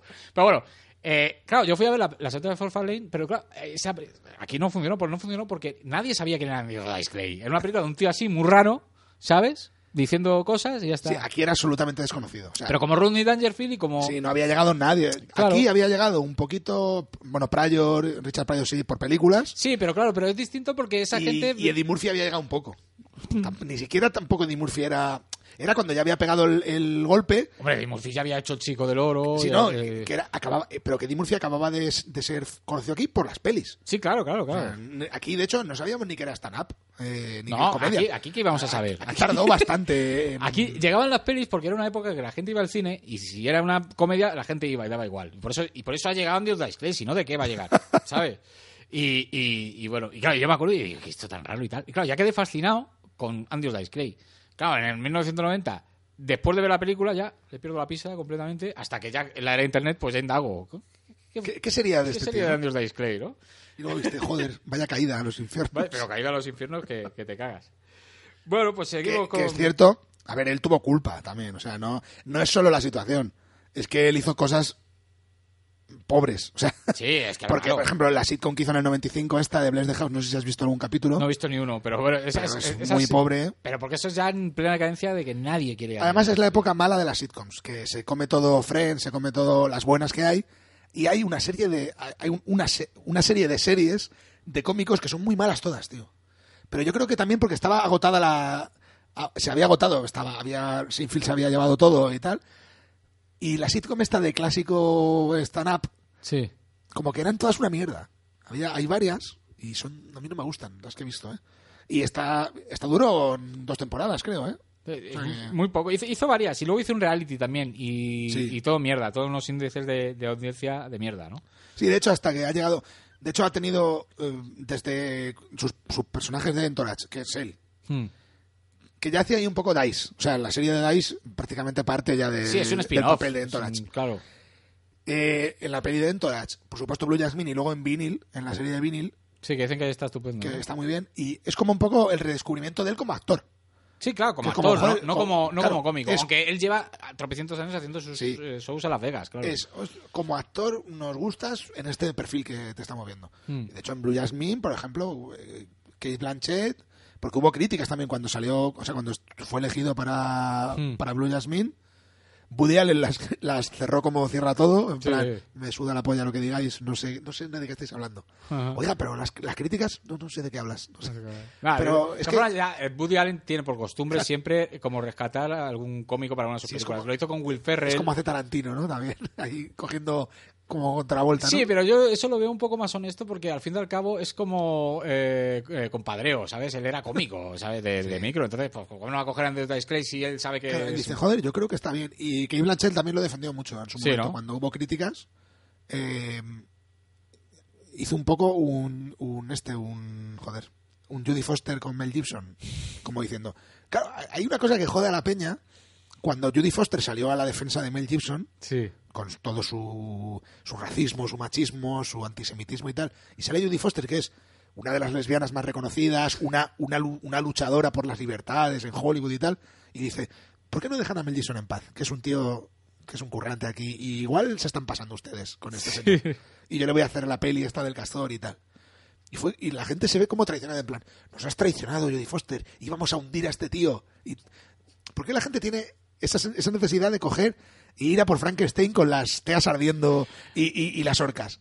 ¿sabes? Sí, es así, pero aparte es muy ¿Qué- qué voluble porque busca ahora ha hecho la película esta de guerra y ahora es otra vez la hostia Mel Gibson, Claro, ¿sabes? pero es que pasó, en su momento pasó, iban a Kate Blanchett también, en plan, ah, como Woody Allen se fue a su hija y tal, sabemos que es un hijo de puta, ¿no? Pero tú que eres una mujer ahora que estás, claro, era Kate Blanchett cuando estaba a tope de, de power, ¿no? Sí, sí. Tú que eres una mujer ahí, una luchadora también, feminista y tal, ¿cómo trabajas? ¿Qué ha sido trabajar con este hijo de puta, no? ¿Sabes? Ese rollo.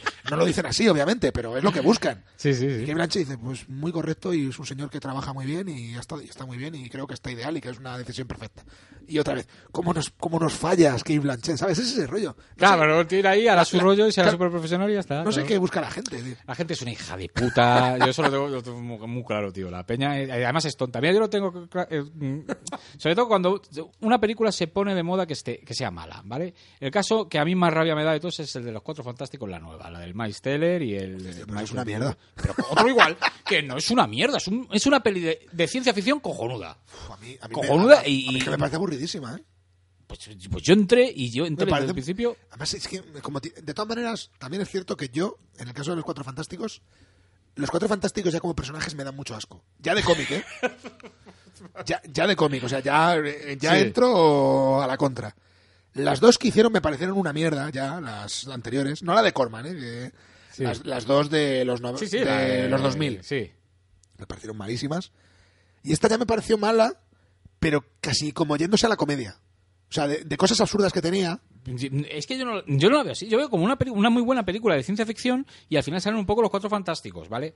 Entonces, eh, yo puedo entender que haya gente que le guste, gente que no le guste, Sí, pero ah. lo que no entiendo es este cebamiento generalizado con los cuatro fantásticos cuando es una película de factura impecable, que pero además que, que es muy buena, que es que a mí me parece una de las mejores películas de superhéroes después de... de- de- a, a mí, de- a mí no me gusta nada. A mí, a mí no me gusta nada, pero no la critico. O sea, no, no me parece una. No, pero no- yo no hablo de ti en concreto, yo hablo la masa. Sí, sí, no, en ¿Me general. Sí que es cierto que- Esta es mala, pues venga. Sí, de hecho, hubo gente. Lo que pasa es que con esta, por ejemplo, me pasó como con. ¿Con cuál fue? Cuando se han criticado. A mí, cuando, como llevo una temporada que, quitando Logan, que sí la fui a ver porque Hmm. tenía muchas ganas y me, y me- Vamos, lo hemos hablado antes aquí en micrófono cerrado. Me parece una peli. eh, Me parece una obra de amor al cine, ¿sabes? Hmm. O sea, me parece un cine clásico auténtico de otra época. Me parece cojonuda. Cuando se, la gente se mete mucho con una peli, sobre todo con las de superhéroes y tal, no me gusta criticar hasta que las veo. Y normalmente digo, bueno, a ver si es tan mala o tan buena como dicen, ¿no? Sí. Me pasó con El Escuadrón Suicida, que me parece muy mala. Tal vez tampoco me parece tan mala. Es que son pelis entretenidas. A mí me pareció mejor el Escuadrón... A ver, mejor. Me pareció más disfrutable el Escuadrón Suicida que, que la de los Cuatro Fantásticos. Pero, por ejemplo, con la de Batman contra Superman, yo había oído tales barbaridades... A ver, la peli, la peli yo creo que tiene muchos problemas. Pero bueno, una, una película de superhéroes. Lo que pasa es que ahora la gente eh, pretende que las películas de superhéroes sean todas obras maestras del cine. Y yo, bueno, tío, lo que decía yo en ese sentido es, si hace 20 años hubiéramos tenido Batman contra Superman, nos hubiéramos hecho pajas. Ya te digo, claro, claro. Sí, es que, es que la, la- la peña es muy... Y seguramente con, la de- con las tres de los Cuatro Fantásticos también. O sea, si yo de chaval hubiera visto las de los Cuatro Fantásticos nuevas flipas, claro. con 5 años, con 10 años, pues me hubiera flipado. Claro. Pero ahora, como ya le exijo algo que es injusto también, es, es injusto ver pelis para, de- para chavales y llegar nosotros con 40 tacos y decir, "Buah, esto es una mierda. ¿No? Porque, claro, porque la peli no es para ti, cabrón. Claro, claro, es para todo es, público. es para los chavales. Pero dicho eso, sí que es cierto que las de los Cuatro Fantásticos, yo creía que las iba a defender más y no las defendí. Porque no me gustan, pero bueno, no me gustan. O sea, No te- no te gusta como puede pasar. Sí, pero eh, yo ya hablo ya del factor moda. Se pone de moda decir que es mala y hay un, un amasamiento, ¿sabes? Digo, no, no, no, no, no es tan mala, coño. No, pero es lo que digo, que- no, no, no es que sea tan mala, es que es muy buena. A, o sea. a- a mí, curiosamente, eso me, normalmente me hubiera dicho, ah, pues a mí ahora me va a gustar, le voy a sacar cosas buenas. Pero Ah. es que a esa no se la saco, ¿eh? Bueno, A ver, pues no se la saco teniendo en cuenta que sí que, a ver, que el Meister es un tío competente, el. Michael B. Jordan, pues es un tío competente. Bueno, vale, antorcha humana negro. Bueno, pues la tontería Vale. de ahora de siempre, que ya es secundario. Eh, sí que es cierto que hay cambios, pero también es porque, joder, ya no me gustaba el cómic, pero hacen cambios del cómic que ya no entiendo. ¿sabes? Ya. Pero bueno, es que Sí, bueno, pero me- a mí eso me da igual. Al Sí, mar- no, sí, yo al porque- margen del cómic, ¿me entiendes lo que te quiero decir? sí, Porque como, como peli. como peli, ¿sabes? Pero claro, el público del cómic es, malísimo. Pero es que, es que les da, porque les dio también, por ejemplo, hay una película que se llama Eastar, ¿vale? Con Sí. Dustin Hoffman y Warren Beatty. Sí, que también tuvo muchísimas críticas en su momento. Lo que pasa es, es una película, es una comedia tonta, como miles que había en su momento. Lo que pasa es que esta, como iba para recaudar ciento y pico millones Sí, y era- se pegó un hostiazo. Una superproducción. Exactamente. Pues ya los propios estudios se encargaron de venderla como peli mala y se ha quedado como peli mala en los anales. Eso pasó, por ejemplo, también con las pelis de Kevin Costner de los 90, Waterwall, la del mensajero del futuro y tal. que no son tan malas. Son tampoco. pelis que, joder, además, para empezar, son pelis que cuando ponen Waterworld en la tele la ve todo el mundo. O sea, es muy mala, es una mierda y tal, pero luego la ve todo el Pero mundo. se puede, oh, qué mala, oh, Claro. qué puta mierda. Jugar el pato, no, lo mismo. No, no hacen más que poner. Sí, pero Jugar el Pato sigue siendo una peli como de culto, ¿sabes? Como muy pequeñita. O sea, la pones, si la pones en la tele, igual no, no triunfa. Pero Waterworld te la ponen un sábado por la tarde, eh, a las 6 de la tarde o a las 8. O Sí, sí, y el, unos ratings ahí o, el, o el día de entre semana del peliculón de la 1, ¿sabes? O tal. Y te lo ponen a las 10 de la noche en prime time y la peña la ve. Con lo mala que es, ¿sabes? Sí, sí, es tan sí. mala y tal. Mensajero del futuro, que es muy larga, ¿vale? Y, y a lo mejor un poco aburrida, pero joder, a mí me gusta, creo que está bien hecha y, y creo que la, eh, la narrativa que tiene no está mal y la historia está guay. Mm. Que es muy larga y que podría haber sido más corta, sí, vale, pues no es una gran peli, no es una obra maestra, Claro. ni una gran película, pero para ponerla como la pusieron en su momento, y Waterworld igual, igual Waterworld, yo la vi de chaval, eh, bueno, de chaval, pues ya, ya no era un crío, pero me moló, pero si lo hubiera visto 10 años antes, pues me hubiera gustado muchísimo Me más flipado, todavía. claro, claro. Porque mola, porque además era la época en que no había superproducciones de ese tipo. Mm. Era un Mad Max ahí en el agua, ¿cómo no te va a molar?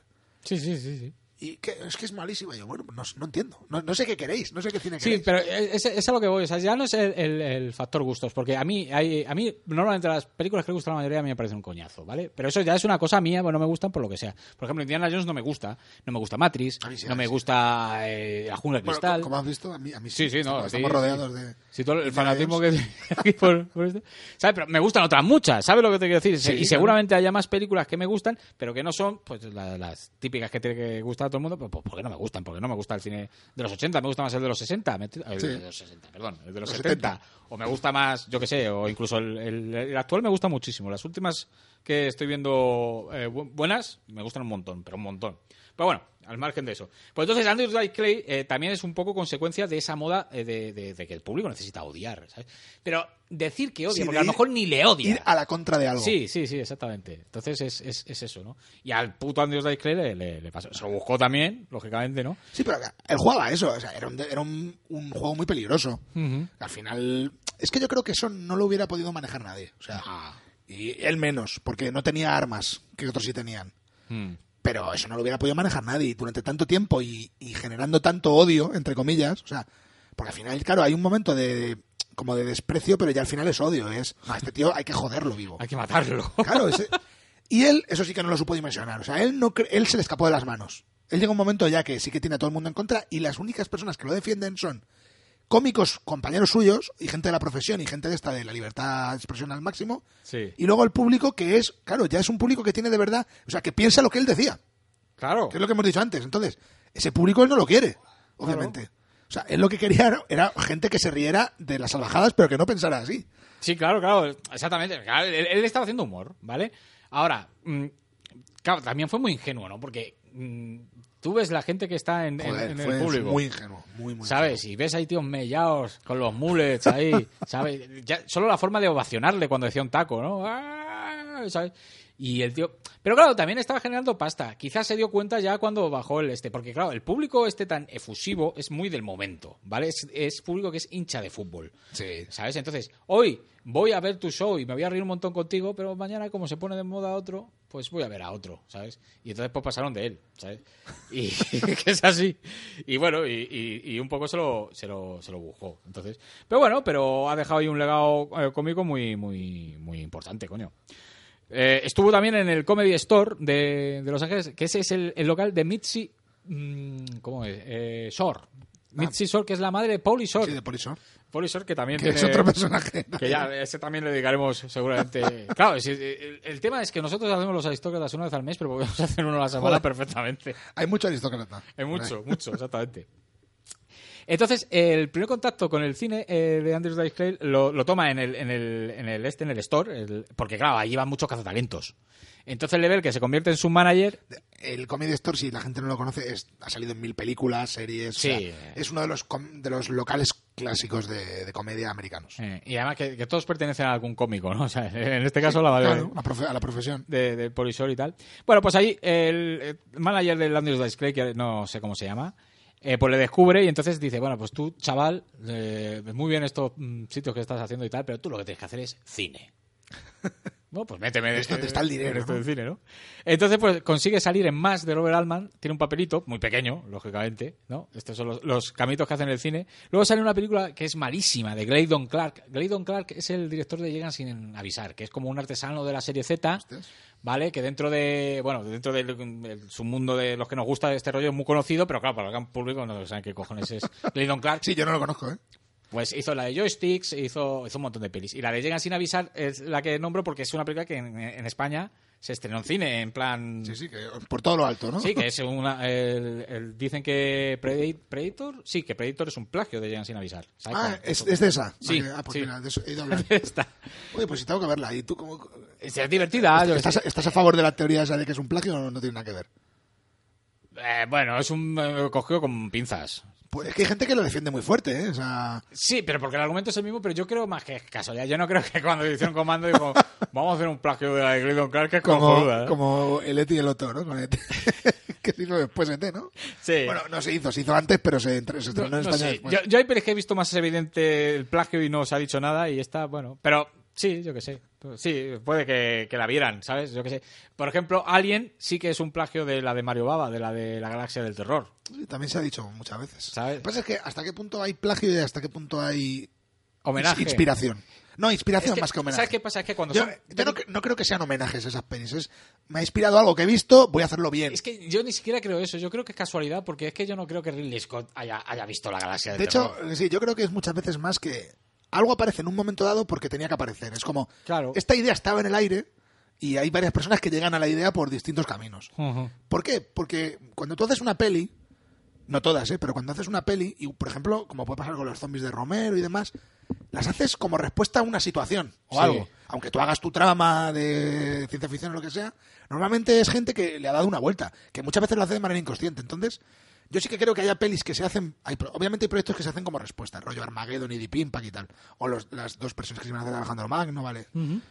Pero yo creo que hay otras cosas que la idea está ahí y más o menos va a llegar, o antes o después, y se juntan dos personas que van más o menos por el mismo sitio. Sí. Entonces yo soy también de esa. De Yo esa creo que sí, o sea, yo no creo. Porque si me dices que son plagios de pelis. mm, Eso sí me lo creo. De una peli muy chunga. eh, Un gran éxito de Hollywood me lo creo, porque hay, pero son pelis. Hombre, la galaxia, la galaxia del terror es buena, pero por ejemplo, esta llegan sin Pero es que además no, no tienen necesidad. Si quisieran hacer un remake, harían remakes. O sea, comprarían y harían remake, que es lo que han hecho toda la vida, Hmm. que no es de ahora. Se han hecho remakes desde los inicios del cine, desde el primer día. Claro. De hecho, los, lo- en el cine no clásico, en el cine anterior, o sea, en, en el mudo y tal, los directores se autoplagiaban a sí mismos, volvían a hacer la película una, y otra vez. Sí, sí, sí, claro, claro. o sea, sí, sí, Eran- la hacían remakes propios porque voy a hacerla otra vez, Sí, voy a hacerla mejor. In- incluso, incluso bueno, y, y los los dibujos animados, por ejemplo, Popeye, ¿vale? El, eh, en los años 50 repiten mm, los mejores episodios de, Claro. de la época de los años 30, pero rehechos. Sí, pero los, los vuelven a hacer. Sí, lo vuelven a hacer, exactamente. Pues nada, pues eso, pues sí, pues esto, Porque, estos son, claro, que- son que no- no, tendría sentido porque ¿qué les iba a costar comprar una peli italiana? Nada. Nada, y coger Nada. la hacen y ya está. Claro. Son casualidades y ya está. Y, y esta de Kingdom Clark, pues lo mismo. Es, eh, americana, los de- cuando hicieron Predator, pues, oye, te vamos a pagar los derechos de Llegan sin avisar que vamos a hacer algo, algo parecido. Sí, seguramente. Y, y nada, casualidades y ya está. Pues bueno, pues en Waco, que Waco esta es, es un spoof, pero súper chungo, es muy malo, muy malo, muy malo. O sea, me la puse el otro día y no pude acabarla. Pues sale un momento. Esa yo tampoco, tampoco la he visto. Es que es muy mala. Pero es muy, es muy popular. Es, es una que sale en la carátula como un tío con gabardina y que la cabeza es una calavera. Ah, vale. Vale, es una sí, comedia. no he visto. la- La o tengo sea, que ver- no he visto la peli, he visto Sí. la carátula, sí que la he visto alguna vez. Es muy popular. Y luego eh, salió en Arnold, Andrews Dice Clay, con Sí. el Bueno, negrito... de hecho salió en muchas series, o sea, en más salió también, que me acuerdo del capítulo en el que sale, además hace un papelito muy pequeño también. Sí, en la, en la peli también sale. Sí, también. Sí, Ah, sí. pues mira, en la peli, no, ah, igual es de la peli cuando no me acuerdo, ¿eh? es que, que también como mezclo mucho, Sí, yo lo que tengo que apuntar es que en la, la, la peli, porque yo no me acuerdo de haberle visto en... O sea, yo porque, porque me he cogido el IMDb y, y me he Ah. puesto aquí, me he hecho el croquis, ¿no? No, no, yo ahí sí me acuerdo. Yo sí que sé que salió en sitcoms y tal, pero ahí ya no lo he visto. Por ejemplo, en Arnold no recuerdo haberlo visto. O sea, sé que salió en Sí, Arnold, pero, pero no, yo sé, tampoco. no recuerdo y, haberlo visto. yo veía a Arnold, además, porque me hacía yo mucha también. gracia. Sí, sí. Porque claro, joder, era, era un negro enano. ¿Cómo no. Y Western. Me gustaba más Western porque... Porque era más gracioso, era más Claro, pequeño. más pequeño y era como más deforme. Y, era como un señor viejo, era como Claro. lindo, más pequeño y Ah, tal. y luego Josh Papadápolis con ese... Claro, era mucho, mucho mejor Western. y era más dramático. ¿no? Pero eh, Arnold, ¿de qué estás hablando? Claro, era, claro. era muy gracioso también. Y ¿eh? a mí me gustaba Willis Gary, porque, Gary Coleman. porque era como el hermano mayor. Pero Gary Coleman yo creo que tenía más carisma que Webster. O sea, que, que Manuel Luis era. Sí, era Manuel. Manuel Lewis. Manuel Luis yo creo que era peor actor que Gary Coleman. Gary Y, Coleman y- tenía y más... tenía, tenía más, más- más- Era menos enano. Arnold era menos enano, pero era más mejor actor. Eh, Hay también un, un rollo de exploitations en las carátulas españolas con, en torno a, a Gary Coleman, ¿vale? Que estrenaban películas de cualquier negro y te ponían en la carátula que era de Gary Coleman. Como, como hacían con Eddie Murphy con el otro, ¿cómo se llamaba el...? Con eh, Chuck Jeffries. Con Chuck Jeffries. Pues, eh, además la misma compañía, Choc Video, se dedicaba a hacer eso. Entonces había una que era... eh, eh, y, y- y un caso más extraño todavía. Había una que era Lexter el Pícaro, que era con otro actor y ponía Gary Coleman en Lexter el Pícaro, no sé qué, y luego era un negro. ¿Sabes? Pero hay otra mejor... no, era, no era ni enano. No, ¿no? no era ni enano. Pero luego sacaron esa misma película, Lester el, el Pícaro, y pusieron al negro de una banda de dos. ¿Te acuerdas de aquella película? de Bueno, verdad, me acuerdo. un chaval negro y el de T, el niño de T, pues Ah. que era, hacían como de mafiosos y tal, ¿vale? Que era otro actor, ese negro, ¿no? Pero aseguraban Gary Coleman de una banda de dos en Lester el Pícaro. Primero, ni era Gary Coleman, ni, Ni salía en una banda de ni dos. salía en una banda de dos, ni el que salía en Lester el Pícaro era Gary Coleman. O sea, un rollo. Eso, eso es fascinante, tío. Todo el tema de la- las carátulas de, de vídeo españolas. Pero bueno, Ah, hostias, una banda de dos, sí. ya sabes cuál es. Sí, sí, sí. Pues, Estoy viendo la carátula ahora. pues cogían ese. ese... que, joder, el de una banda de dos es el Darius McCray, que es el que hace de... Joder, el que sale en... ¿Cómo se llama esta? En Cosas de Casa. ah, el hermano Eddie. de Eddie, vale. Pues mira, pues, pues decían que era Gary Coleman porque era negro. Eso, eh, además, eh, bueno, si tú te metes, lo, lo explico en, en, en Aquí Vale Todo, tú te metes en el blog y pones Gary Coleman y te pongo ahí las tres carátulas y las comparativas. Y, y te, te mueres de risa, tío. Maravilloso, ¿eh? Pero bueno, sí. Pues, pues bueno, pues había Arnold el, el Dice Clay. Y luego salía en la película de Golfo de Alquiler, que es una película que me cago por ver, pero no hay manera de encontrarla. Y aquí... Pone los dos genios del cine de aventuras juntos en esta divertidísima comedia. Los dos genios eh, en, en, en la de... Sí, sí, sí. eh, una banda de dos. Sí, una banda de dos. Claro, ¿qué carátula es esta? Los dos genios del cine de aventuras juntos en esta divertísima comedia. No sabía ni Dios quiénes eran. Sí, Nadie. el- el- Que son el- Darius McCray y, y el- Ricky, Ricky Busker. O sea, que ni siquiera es el de el Elliot de T, como he dicho yo. No, no, este no sé quién es. Ricky Busker a mí no me suena. De hecho, voy a ver una foto a ver si, Bueno, pues si, si lo reconozco. los dos genios de la comedia. Vale, este ahora sí que lo recuerdo alguna, no, pero no es el de, no es el No de, de, de- juego de guerra o alguna de esas. ¿no? es de Daryl. No, no de de, no, tampoco es el de Daryl. Este salía. Joder, este en qué película salía, coño. Eh, Pero no, pero este no lo conoce nadie. O sea, este Sí, no lo conocía ninguno de los dos. Sí, es sí. dos. Pero bueno, que no eran nadie. O sea, Darius McCray, yo creo que no habían hecho nada. Seguramente no había hecho nada ninguno de los dos. nada. Los dos genios de cine de aventuras, dice. Pero eso en el póster original de cine. En, en el español, sí. Sí, sí. En el español, ¿eh? en, el, en el americano no lo pone. Eh, En el americano ponen They stole, a- they stole a Mercedes with a body in the trunk. O sea, robaron un Mercedes con un cuerpo en con un cuerpo en el en el este en el joder, En el maletero. Que esta peli además era siempre lo digo de coña, ¿no? Pero esta es rollo cine kinky americano, porque es una comedia infantil, pero es un poco como el zipizape de aquí, de la época, ¿sabes? Que No sé, es una... que el, que el rollo, además que eh, era muy kinky. El... Yo- yo me acuerdo- Mira, mira, mira, mira esta foto. Ahí los tienes, en la peli, ¿ves? Es puro cine kinky americano. Total. Pues yo fui a, yo fui a Cine, verla... ki- cine kinky infantil. Fui a verla de- al cine de niño y me pareció un bodrio y no la he vuelto a ver. O sea, y, No, si, este- y si de niño me pareció un bodrio... Esta peli yo la he visto también una vez en de crío. Sí, ¿no? Y, y no me acuerdo de nada de la peli. O sea, Yo me acuerdo de que existe, me, ¿no? me acuerdo de las pintas, pero esto Y, era y- una y me, y me mierda. acuerdo de que existe pues, por, por el tema este de, de- de- de que cogieron la imagen de- del, del negro y la pusieron en la grátula de Lester Pícaro asegurando que era el de una banda de dos. O sea, eh, eso, eso te, te, te mueres de, de- de risa. Pero bueno. Una banda de dos. Big Shots se llaman en el título original. Big Shots, ¿no? Grandes disparos. Qué O maravilla. algo así. O... Sí, no Bueno, sé, sí. Pero será jerga. Será- decir, eh, yo creo algo. que es eh, como gran como oportunidad, ¿sabes? Gran oportunidad. Algo o- así, ¿no? o gran eh, intento, ¿sabes? Cosas de esas. Sí, cosas de estas de los putos yankees. pues bueno, lo que decía, Golfo de Alquiler, eh, la siguiente película donde salió un poquito más y ya salía haciendo de Diceman. O sea, salía haciendo el, el rol de, de Andrews Dice Clay de, de- de- Sí, el, el personaje. Y luego sale junto a The Unknown Comic, que es el protagonista de Patrulla de Noche, de Jackie Kong, que es el spoof de serie Z más gracioso que he visto yo en, mi vida, con Linda Blair diciendo eh, a su compañero, te vas a casar, ¿no? ¿Cómo lo sabes? Me lo ha dicho un pajarito. Y saca una jaula y le dice, el pajarito se va a casar. Bueno, me moría de risa con esa peli. Y ahí sale también un momento Andrews Dice Clay, sale, eh, nada, es un cameo de, de un segundo, eh, sale con dos pavos en la cama y sale él. Y dice, hace un chiste y se pira, ¿sabes? Pero todavía no era quien, quien llegó a ser, ¿sabes? Esto, esto Sí, es- que es un, un cameo, ¿no? Claro, es- es en los 80. Y luego ya el primer papel más largo lo hacen La chica de rosa. ¿eh? Eh, es la primera vez que sale acreditado como Andrew Dice Clay. Y se- bueno, pues La chica de rosa es la de John Hughes de- que hemos visto Sí. todos. Pero que yo la he visto en su momento desde una pe- película pastelosa que te cagas Sí, con además, eh, Molly Greenwald. y- A mí es de las que no me gustan. Sí, O no. sea, es que a mí de, las de John mí- Hughes a- me parecen una a mí- pastelada. A mí. John Hughes hay algunas que me gustan y otras que no me gustan. Yo recono- le reconozco a él como un tío que generó un cine de un tipo durante una época. O sea, Ya, pero yo, yo creo que hay mucho mito en torno a John Hughes porque realmente John Hughes lo que estaba haciendo era cogiendo las, las eh, sex comedy Ya, tío, pero el- chungas y las eh, puso como para todos los públicos. claro, pero ya solo con generar. Claro, pero es que eso es una cosa de a nivel de industria, ¿eh? Sí, bueno. Y encima la generación esta del Brad Pack y todo el rollo este, Sí, básicamente salido- salen a su. Sí, pero nada, a su pero, pero son un rollo. A mí el Club de los Cinco no me gusta. A mí me gusta la de la mujer explosiva y porque es un poco más la que está adaptándose a la, a la corriente de Porky's y de y de Desmar Americana y, y- Hombre, de John Hughes, igual tiene también un. Igual, igual un aristócratas, que también podría tenerlo perfectamente, Sí. o, o un TDC. O sea, eso sí que Sí. si es un tío que tiene. Yo, yo creo que le veo más de TDC porque no, no eran comedias, Sí, eran es dramas que se quedan preñadas y tal. Sí, Pero tiene- bueno, es guionista de, de las de Vacation. Hombre, claro, eh, Vacation tiene todo en un día, que es tiene el personaje que más asco me da a mí, que es el de... Ferris Bueller. Que es Ferris Bueller, que lo mataría ese hijo de la, ese hijo de la gran puta. Sí, sí. Sé, que no soy el único que lo odia, además te tengo a ti también.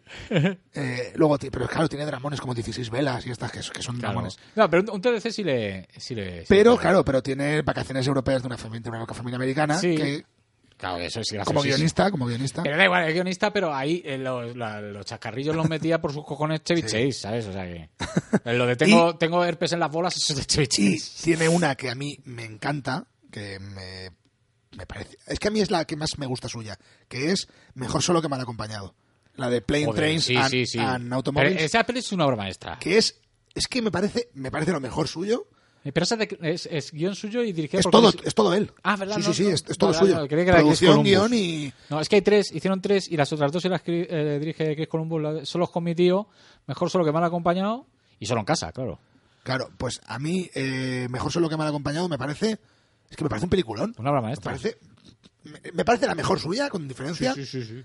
Además- Y es muy como muy muy muy perdida dentro de su filmografía. O sea, na- nadie es la que dice, ¿sabes? Suya. No, pero incluso dentro de la filmografía de John Candy y de Steve Martin. Y es que Steve Martin y John Candy están espectaculares en esa peli. Es una peli que además tiene cosas emotivas, o sea, es una peli de estar de lagrimita y reírte, ¿sabes? Sí, un sí, poco de todo. es- es- sí, es muy es un es como un fan, un Frank Capra, pero de, de, de- Joder, de es esta que época. me parece cojonuda. Además, me recuerda mucho también a la de Huida Medianoche y todas estas, ¿sabes? Ese rollo de Sí. tipo de película. Es mejor que Huida medianoche, fíjate. Esta es mejor, esta- a mí me gusta más. Además- y joder, a mí me parece una peli cojonuda. Y además es de las clásicas pelis que me mola ver siempre en Navidad o esto cuando la ponen, que es cuando Sí, la suelen poner. genial. Pues cojonuda, tío. Además ves a Steve Martin, que como no envejece ese hijo de puta, Perdón, porque ya era viejo con 20 años. Pero eh, y además estoy con un disgusto que te cagas porque eh, por mi cumpleaños Nacho me compró una camiseta de edición limitada, es decir, eh, harían tantas como vendían esa noche, Hostias. ¿vale? Que es con una ilustración súper guapa del momento en el que están en el coche y le entra el ataque de pánico a, a Steve Martin y ve a John Candy del diablo, ¿sabes? Sí. Que sí. Pues eso es una ilustración guapísima, una camiseta. Me la pilló Nacho por mi cumpleaños y no, no ha llegado. hostias. No ha llegado y dice que escribe y que no le contestan y que y digo, me cago en la hostia, me voy a quedar sin mi camiseta, mejor solo que Bueno. me la acompañado. Hay que tener fe todavía. No creo ya que llegue Esa desde peli- noviembre. Esa peli, por cierto, que fue un sitazo de cojones, ¿eh? Aquí no. En Estados Unidos. En Estados Unidos sí. Aquí, aquí se estrenó en cine porque se estrenaba todo, pero pasó sin pena ni Yo creo que además no estoy seguro, pero creo que es el mayor éxito comercial de Hughes también, ¿eh? O sea, aparte de que yo creo que es la mejor peli, esta ganó, ganó una salvajada de dinero. No, pero, más, fue, fue un pero el éxito suyo fue el Club de los Cinco, ¿no? Fue la que... Eh, yo no sé, a nivel no sé cuántos pasta- millones. Yo creo que igual, ¿eh? Yo creo que del, del rollo deben ser, ¿eh? Sí, ¿no? No, no, mira. No, lo que, mira, el mira, tengo aquí el presupuesto. Mm. El Club de los Cinco costó un millón, o sea, fue muy poco. Sí. Y ganó 50, o sea, fue un exitazo. Pero Plane Trains and Automobiles costó 15 millones, pero es que hizo 150 millones. Ah, es que, joder, que hizo como los Vengadores. O sea, yo como- Claro, la proporción de Breakfast Club es mejor, pero es que 150 millones de euros Mm. Vale. en el 87, ¿eh? sí, sí, sí, sí. o sea, No, Joe Hughes era un tío de taquilla, o sea, taquillazos. sí, o sea. sí, sí. Luego tiene, por ejemplo, 16 velas y, y Weird Science. Mira, 16 velas costó 6 y medio y ganó, 20 y ganó 23, 24. Mm. Weird Science costó 7 y medio y ganó 39 casi. O sea, son todo éxitos. Pero claro, es que Trains and, and Automobiles, Fue muy gordo. 150 millones. Ah, pero es que también era el mejor momento tanto de Steve Martin como de John Candy. Es que como no, no iba a hacer dinero eso, ¿sabes? Esa peli me parece... A- aparte cuando la comedia era Me taquillera. parece una peli espectacular y me parece raro que no esté más reivindicada y que no esté más usada, por ejemplo, en rollos como Los Simpson, Padre de Familia, que siempre hacen muchos guiños a películas de la Sí, época. es, es un rollo Es una peli que está como muy abandonada Y- para cosas de y es una peli- Tú sabes que yo tengo el DVD que tengo es copiado de otro colega que tenía el DVD, porque no he sido capaz de encontrarlo nunca, el puto DVD. Una película que tenías que ir al sex este, al, al Sí, para ver, si, Price para ver este, si tiene suerte. y- sí, pero no está nunca, ¿sabes? O sea, y es, y es muy raro, ¿no? Porque es una película, es la, es la típica película. Tú sabes que hay como un fondo de catálogo que está siempre, o sea, oficial y caballero, eh, películas de, de aquella época, tal. Tenía que estar en ese fondo de catálogo, ¿sabes? Y no está nunca. Es una peli como que, pff, que ha salido en DVD, pues porque, vale, ¿sabes? Entonces, habrán tirado 500 copias y, y se han vendido. Pero bueno. Bueno, volvemos a Dice. Eh, otra película en la que sale un cameito, Amazonas en la Luna, de, de John De, Landis. de- de los, sí, bueno, es John Landis con los Zaz de... No, los Zaz no tienen que ver, pero era de. es que estoy. Míralo. ¿Seguro míralo que ahí. no? Sí, no sé. Creo que es de Yolandis. Me, el, parece, tema es que me esa- parece que la dirección sí. a mí el tema es que me parece una película espantosa. Es, es- es muy mala. Sí. Sí, Joe Dante, John Landis, Ah, Peter vale. Horton, sí, es la que... Sí, vale, esta, vale, esta sí. es la que... Sí, pues ahí sale un momentito también diciendo. Sí, claro, no, claro. Los Zaz hacen el guion en, en Kentucky Fried Movie. Sí, sí, sí. sí, me- pero que es- sí, que ese es Made in USA. Claro. Sí, Made in USA. Pero esa está guay, esta es una mierda. Amazonas de la Luna es una mierda. Amazonas en la Luna a mí no me gusta, ¿eh? O sea, no... Y sí, eran Dante, John Landis, que de hecho siempre tiene... Yo, por ejemplo, los confundo mucho. Joe Dante... O sea, los, los intercambio a Dante a John Landis. En... Muchas veces no sé quién dirigió qué. Ajá. Me pasa como con Andoni Ferreño y Agustín Bravo. Sí, pero- pero- pero que, los, que los cambio porque son como muy intercambiables. Sobre todo en la época, ¿eh? Sí, Era- ya menos porque ya, ya, los ya no, porque más- de hecho Joe Dante está como absolutamente perdido en series y mierdas. O sea, Sí. eh, pero John Landis, que estuvo un poquito retirado después del incidente de Big Murrow, ¿no? de que perdiera la cabeza Big Murrow Claro, y claro. los dos niños vietnamitas. Claro, sí, sí, sí, sí. Estuvo. No, además no ha levantado cabeza. ni, él, ni él ni Big Murrow, ¿no? Ni el mismo morro, pobre. Fue una putada muy gorda y, y- y le afectó eso, ¿eh? Le afectó mucho, mucho. A nivel personal ya, ¿eh? Y a nivel personal y que no, y que no ha dado una después. O sea, Sí, porque luego ha, tenido, o sea, re- ha, Bueno, ha vuel- ha vuelto a hacer cosas y tal. eh, El príncipe Zamunda que está como muy ninguneado, pero a mí me parece cojonudo. Joder, a mí, Going, eh, Coming to America, ¿no? A mí me encanta esa peli. A mí también me gusta. El futuro está en los niños. Enseñarles el camino. Pero es que es la época de Eddie Murphy que cagaba una mierda y era graciosa. ¿sabes? Sí, sí, sí. Hostia, mira, me vi Y Arsenio Hall bien también, ¿eh? En esa peli. Sí, que Arsenio Hall Arsenio Hall es como muy, muy soso y muy tal. Sí, es como buena fuente de... de- Sí. Pero bien, bien. Que me vi el otro día la última de Murphy, eh, Mr. Church. Esa no la he visto todavía. Hostia, qué mala es. Pero es que ya, ya llevo una temporada también que hace maravillas solo, ¿eh? Eh, sí, pero porque es que además coge, eh, se pone a hacer comedias y, y son una mierda. Y dice, bueno, pues voy a hacer un drama, a ver si me, mm, reputación como actor o lo que sea. Y te hace este bodrio de un tío que se tira cocinando a una mujer con cáncer toda la puta vida. ¡Qué coñazo! Ah, que es un drama encima. sí, es un drama. Buah, estoy, estoy viendo basado la- en un hecho sí, real. Estoy viendo el cartel y es, drama, y es rollo drama. Además, parece, parece que va disfrazado de Rocky, pero rico. ¿Sabes? Cuando lleva un sombrerito ahí eh, y el, y el traje. No, pero eso es porque pianista de jazz, entonces pues ya sombreros, claro. bueno, ¿qué más cosas? Que tío, eh, con lo que podía estar haciendo ahí su... Sí. La risa saca de... Se le pasó el arroz ya, yo qué sé. Joder, no- que sigue haciendo comedias, tío. lo- Si luego hizo... por ejemplo, películas de así peores como la de Norbit y tal, joder, son, te ríes. También, bien. Te ríes. Me- a- mil veces mejor que el Martin Lawrence, que hace solo mierdas. La, Sí, la- abuela mierda, eh, eh. gorda y tal. Joder, Martin Lawrence, vete a tomar por culo Martin Lawrence. No eres puta A mierda. mí, eh, mira que... Pero Eddie Murphy, mira, Bowfinger, tío. Bowf- joder, Bowfinger es cojonuda. Una, es que una obra maestra. Bowfinger me parece una de las mejores películas sobre el mundo del cine. Sí, sí, sí, sí, total. Pero, total. pero, pero no es coña esto, esto es en serio. Y, a- y aparte, más Y él, realista. más- es- él está, Eddie Murphy, bueno, Steve Martin está espectacular. Sí. Eddie Murphy está espectacular. Sale Heather Graham también. O sea, ¿qué más, qué, qué más podemos pedir? Sí, sí, además a Heather Granja bien ajustadita ahí. para- Es una película Y, y cojonuda. además es, es una, es una película que es, es- o sea, parece mucho cachondo y tal, pero es ver, o sea, el personaje de Steve Martin de Bowfinger ahí así en Estados Unidos. Claro. ¿Sabes? ¿Cuántas pelis eh, eh, que sale eh, Van Damme, la de esa de Guy Karateman, Monaco Forever? Eh, pues es eso, o sea, rollo Yo te digo que es una de las pelis del mundo del cine y, del- y de la mierda del mundo del cine. Como es una comedia y loca y tal, parece que no, pero es de las que más son cabronas con eso, tío. Sí, sí, sí, Que sí. ponen ahí, es, mira, mirad, mirad lo que es el cine. Y Eddie Murphy está súper bien, tío.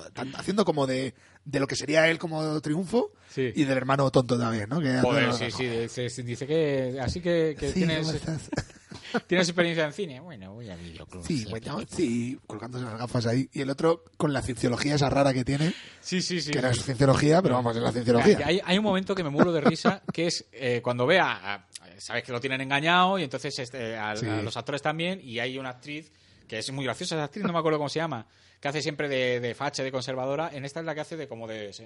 que es la que va con el cuchillo, Sí, joder, sí, ¿sabes? sí.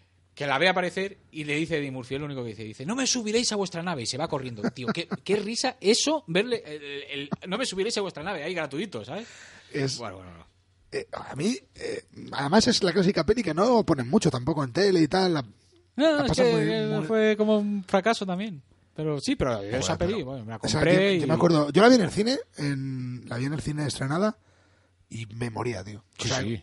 Además la vi y dije, hostia, es Eddie Murphy y Steve Martin. O sea, Sí, no, la pero- había, no la había visto ni, ni, ni anunciada. Era como, Además como a destiempo, Sí. es decir, no ya porque ya no es- estaban tan de nadie moda. se espera esto, ¿sabes? Claro. Nadie se- Heather Graham y tal, vamos a verla. De Frank Oz, claro, es Claro. que... Y fue como, pero bueno, esto es cojonudo. O sea, Sí. Yo me acuerdo, pero Es muriéndome de la que, risa. es que Frank Oz es como muy competente. O sea, realmente sí tiene alguna mierda, pero mm, todo lo que tiene está muy bien. ¿Sabes? La tienda de los horrores. es, es un tío de, de otra época. O sea, Eh, hace cosas de... Pero también porque es un tío que, joder, hace cine. claro, claro. O sea, a mí me gusta mucho Frank Oz. Además venía a hacer In and Out, eh, que a mí me gusta. Bueno, y nada, sería de las flojas para mí. ¿Sabes cómo te digo? De... Sí, pero bueno, joder, pero es que antes de In and Out había hecho la de la llave mágica, esta de la cajita, Sí, que es esa era, po- esa era pobre. Sí. Antes había hecho la después por sorpresa, que bueno, una- otra más de Steve Martin. Y bueno, la tienda de los horrores, claro. Bueno, también hizo la de un par de seductores. Que Muy buena en par de Está- sectores está muy también, bien. sí, con Michael Caine y... Sí, bueno, que es un remake de... de- Y lo último que hizo, creo, que yo recuerde, es la de un la versión. eh, la versión original, creo que fue la de un funeral de muerte. Sí, hizo, no, hizo las dos. Y bueno, hizo las dos. La, la inglesa y como fue un mega éxito, pues hizo la yankee también. Joder, qué, qué buena es la inglesa. La americana es igual, son igual, pasa es que lo- con negros. es- le pierde cosas. O sea, yo es que la veo muy iguales, es que, muy es- iguales. es que son iguales. tan parecidos, o sea, son Y- tan lo y mismo. es que hay un año de diferencia. entre Joder, pero es que los putos british están mejor, tío. O sea, son más... En la peli esa, por ejemplo, ves el Michael Madsen. No, Michael Madsen no, ¿cómo se llama este? Sí, Michael Madsen es, ¿no? Mm, no sé, no me el que hace del papel de este... Joder, ¿cómo se llama también el, el- el- el inglés este? Bueno, no me acuerdo. Bueno, sale Peter Dinklage en las dos, además, haciendo del enano. Sí. O sea, es que es como la misma película. Sí, la misma peli, lo único que han, metido ahí a Martin Lawrence y tal, pues para hacerlo un poco más al público americano, pero es la misma peli. podían decir con Peter Dinklage de una banda de dos. Perfectamente, ¿no? O con Peter Dinklage, mini yo en Austin Powers, ¿no? Eso sería si viviéramos en la época de los 80 de las carátulas de distribuidoras españolas, Sí, sí, sí, pasarían cosas de esas, ¿no? Sí, sí, Peter. Dinklage, el hombre que iba dentro de R2D2. ¿sabes? Claro, cosas así, cosas así. sí. O, o en, o en Alf, ¿no? Qué guapo. en ET. Pues yo no se hacen esas cosas. No, ahora estaba diciendo el hombre que hizo mini, mini yo me acuerdo, Verne Troyer se llama el, el mini yo. Bernie Troyer es sí, el enano de... Bueno, el enano no, el enanísimo, ¿no? De- El diminuto. El, el diminuto. Sí, sí, sí, sí. ¿Qué aristócrata más majo vamos a hacer de Verne Troyer? Ángel. ¿Has visto, ¿Has visto el spoof ese que hay de Pulp Fiction y esas, no? Que sale él de Sí, boxeador Pulp haciendo, de- Fiction. haciendo sí. de Bruce Willis. Ya, muy malo, porque es que... Joder, qué mala es esa peli. Pero es que tiene un problema muy grande esa peli que es que... es- Pero tiene que- buenos gags, tío. O sea, es muy mala Sí. y, la, y la trama es una mierda y no hay por dónde cogerla. Pero eh, ver a ver Troyer haciendo de Bruce Willis en Pulp Fiction es gracioso. Sí, bueno, pero, eh, pero es muy aburrida. El problema es que es muy aburrida. Y es que, claro, es como De una. hecho, no está ni doblada en castellano, creo recordar. No sé Sí, sí, ¿La doblaron al final? Sí, sí, sí, la tengo yo en DVD. Hostias. La tengo en DVD. Y el problema es que, claro, es una película independiente haciendo parodia de cine independiente. Entonces es como. No sé. eh, Yo creo que para hacer una parodia guapa, un spot guapo, tienes que, tiene que estar Paramount detrás, ¿sabes? Y dándote pasta y infraestructura. Y a ser posible, alejado de los Wayans, ¿no? No son los peores, porque el y Spielberg. No, Spielberg, no, Spielberg, o como se llamen. Ah, sí. De todas maneras, que las últimas que han hecho rollo no sé qué movie son muy malas todas porque hacen chistes muy localistas. Yo te diré que a mí las de Marlon las de Dam- los Wayans se ha separado y queda Marlon Wayans. ¿vale? Es que ahora, por ejemplo, ¿sabes cuál me medio gustó? La que hicieron 50 de... sombras de No. negras. Esa todavía no la he visto. Me gusta mucho. Pero me medio funcionó la de la- el spoof de Paranormal Activity. A mí las dos. Sí, las de Hunter House, que aquí se llamaron Paranormal Claro. Movie, a mí me gustan mucho las dos. Esa, esa me funcionó bien. A ver, me funcionó dentro de... No es las que mejor la que más me ha gustado de spoof. Pero Sí. viendo las, media- las mierdas que se habían hecho últimamente, esa creo que está bien hecha. Además, no con mucho dinero, o sea, normalita. Sí, y, sí. y funciona. No, muy baratas además, Y pero bueno, como... la otra todavía no la he visto, también la quiero ver porque he oído hablar bien de ella. Pero, por ejemplo, ¿qué pasaba con las últimas, incluso ya con los ZAD, eh? Pero estas de Disaster Movie, Epic Movie, todas estas son mierda. una mierda toda. Porque encima son, movie. claro, son chistes muy localistas americanos, ya con gente rollo de mujeres, hombres y viceversa de Estados Unidos. ¿Sabes? Sí, con. Belenes Estebanes de Estados Unidos, solo haciendo canciones de rap chungo de MTV y mierdas de programas de americanos que no me interesan una Que mierda. no podemos comprender. Claro, o sea, es que son, son muy malas esas y, y diciendo Jack, Jack Espárragos aquí. Sí. Era Jack Swallows, o sea, Jack se lo traga en vez de Jack, en vez de Jack, joder, de Jack Sparrow. Y aquí la, la coña era Jack Espárragos. Jiji. Qué risa. Malísima. Luego hay otra corriente spoof que es un, de, viene del cine Bueno, que, independiente. que el, el chiste original Jack Swallows era malísimo también, pero bueno. Ya, ya. eh, esas- es- esos son muy malos. Y encima está Fox. Claro, pero que ¿sabes qué pasa? Que estrenan esas pelis y dan un dineral. Joder, sí, con la casi 300, todas estas que son muy malas, es que no tienen chistes. Luego hay otra vertiente del spoof más mm, de cine independiente que es, por ejemplo, el de eh, Virgen y culpable a los 41. Que es- el título en inglés es, es larguísimo y mezclando todo. Esa no está mal. Y luego eh, hay una Extreme Movie con Michael Cera haciendo del personaje de Hostia, Super esa, Salidos. esa no la he visto, esa tengo que verla. Esa es de Dimension Films. Eh, Ese también del cine independiente, eh, un pero está muy bien también. O sea, hay, hay dos o tres así. Pero, pero las de Scary Movie eran de Dimension Films también, ¿no? Las de Scary Movie, no, esas eran de Miramax, pero Ah, el- Miramax. el- es, es lo mismo. Eh, Dimension Films es la filial baratita de, de Miramax. Claro, pues por eso tenía la idea de que creía que eran... Bueno, de hecho, Scream son de... Son de- son, de- son- de son- Miramax. son de Miramax. y- Sí, sí. No, pero no salieron con Dimension también. Eh, Yo sí, creo que- sí, que sí, salió sí, con sí, Dimension, Sí, ¿eh? sí, tienes tu Scream, razón. Sí, sí, pero lo que pasa es que Dimension. Sí, es, es una filial. Sí, sí, es lo mismo. Es como Buena Vista con Disney. Es- Y me da lo mismo también porque además Miramax es de Disney también, o sea que. Todos Disney. Esto es como... Todo es Coca-Cola, ¿no? Al final. Sí, al final. si vas a... Columbia es Coca-Cola. ¿Todo es. Disney o Coca-Cola? Sony Pictures es Coca-Cola. Sí, sí, sí. o sea, Tirando del hilo llegas ahí a, la matriz. Sí, sí, no, compra- compraron la Columbia Pictures en los 80 cuando estaban haciendo la película de... eh, también cojonuda. Esta de, la- que- de una chica muy guapa que no hizo nada más. Que hacía de chico... Un chico como todos. ¿Te acuerdas? Ah, sí, joder, sí. A mí me gusta un montón esa puta peli. Esa, pero bueno, bueno, que nos hemos ido de Andrews Dice Clay Sí. un, un montón. Bueno, hemos contado casi todo, ¿no? Estamos, Sí, ya estamos estamos- repasando las pelis. Bueno, en 1990 actúa en Saturday Night y la Cindy O'Connor dice que no actúa eh, en el mismo programa que el asqueroso este que, Sí, que sobre- veja sobre- a las mujeres y que no sé qué. Sobre todo, mm, también azuzada por Nora Dunn, que era... Nora Dunn, que era... Sí, la, era la- fija la- en el- la que era de fija del Saturday Night que hemos dicho ya que John Lovitz la puso de vuelta y media. Ujú. John Lovitz y otros. Lo que pasa es que John Lovitz lo hizo públicamente. O sea, Sí. Aparte, ya venían con un rollo de que no estaba generando buen ambiente en, en el equipo y tal. Y la acusó de hacerlo aposta precisamente para, para generar eh, publicidad porque sabía que ella iba a salir de Saturday Night Live. Claro. Y era como, bueno, pues quiero hacerme un nombre para Y poder... utilizaron de cabeza de turco al pobrecito Dice. Hombre, que también se lo había buscado en cierto modo, ¿no? Pero sí que es cierto que gente propia de la profesión no sepa distinguir una cosa y la otra. Sí, sí. Vale, pero también es el toca mm, pelotismo que, que, pues, que suelen ser, además, siempre las tías.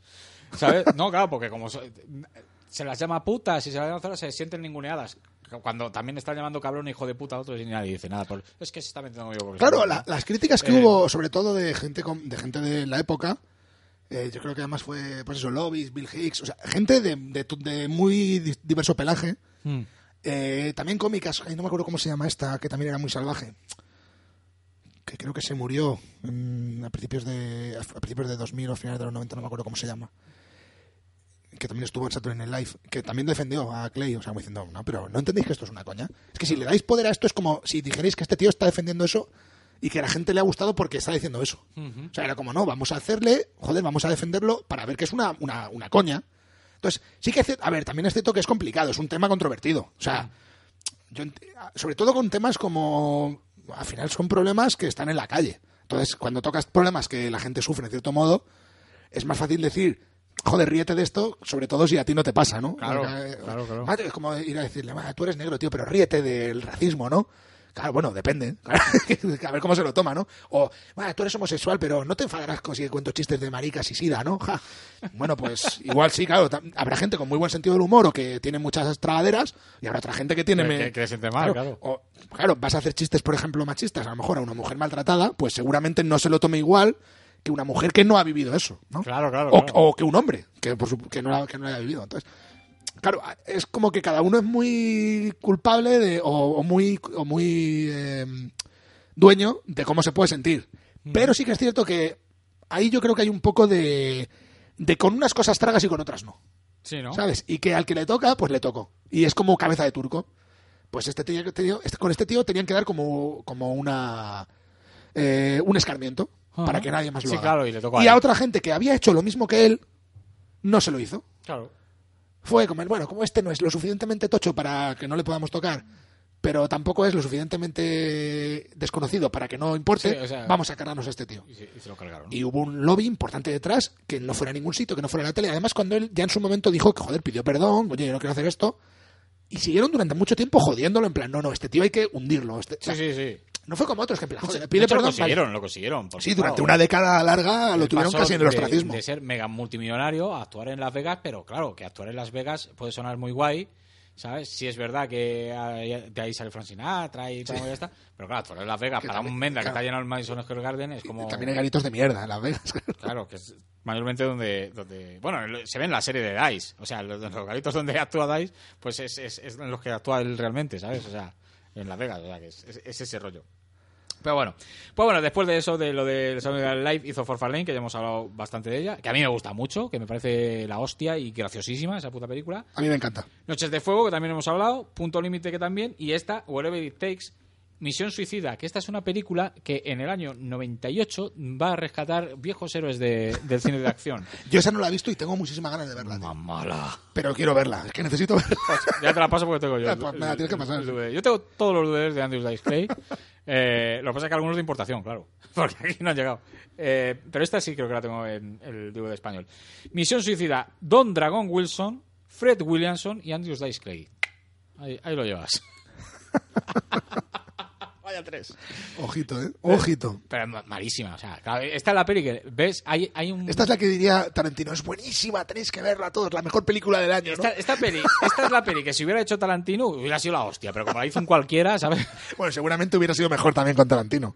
Esta peli con Tarantino hubiera sido la hostia. Que- o sea, que hubiera estado mejor hecha, no que la gente la hubiera pillado bien, sino que la No. peli hubiera sido buena, porque Tarantino Sí, es, un, es, es- es es- bastante capullo y tal, pero hace la cosa bien. Está claro, o sea, yo te digo que una peli de acción rescatando a estos tres en concreto, o incluso alguno más, de Tarantino y sería la hostia. Sí, que sería Tarantino, bueno, yo es que tengo manía, pero es bueno. Se, o sea, adela- se adelantó a, a los mercenarios, ¿no? Claro, claro.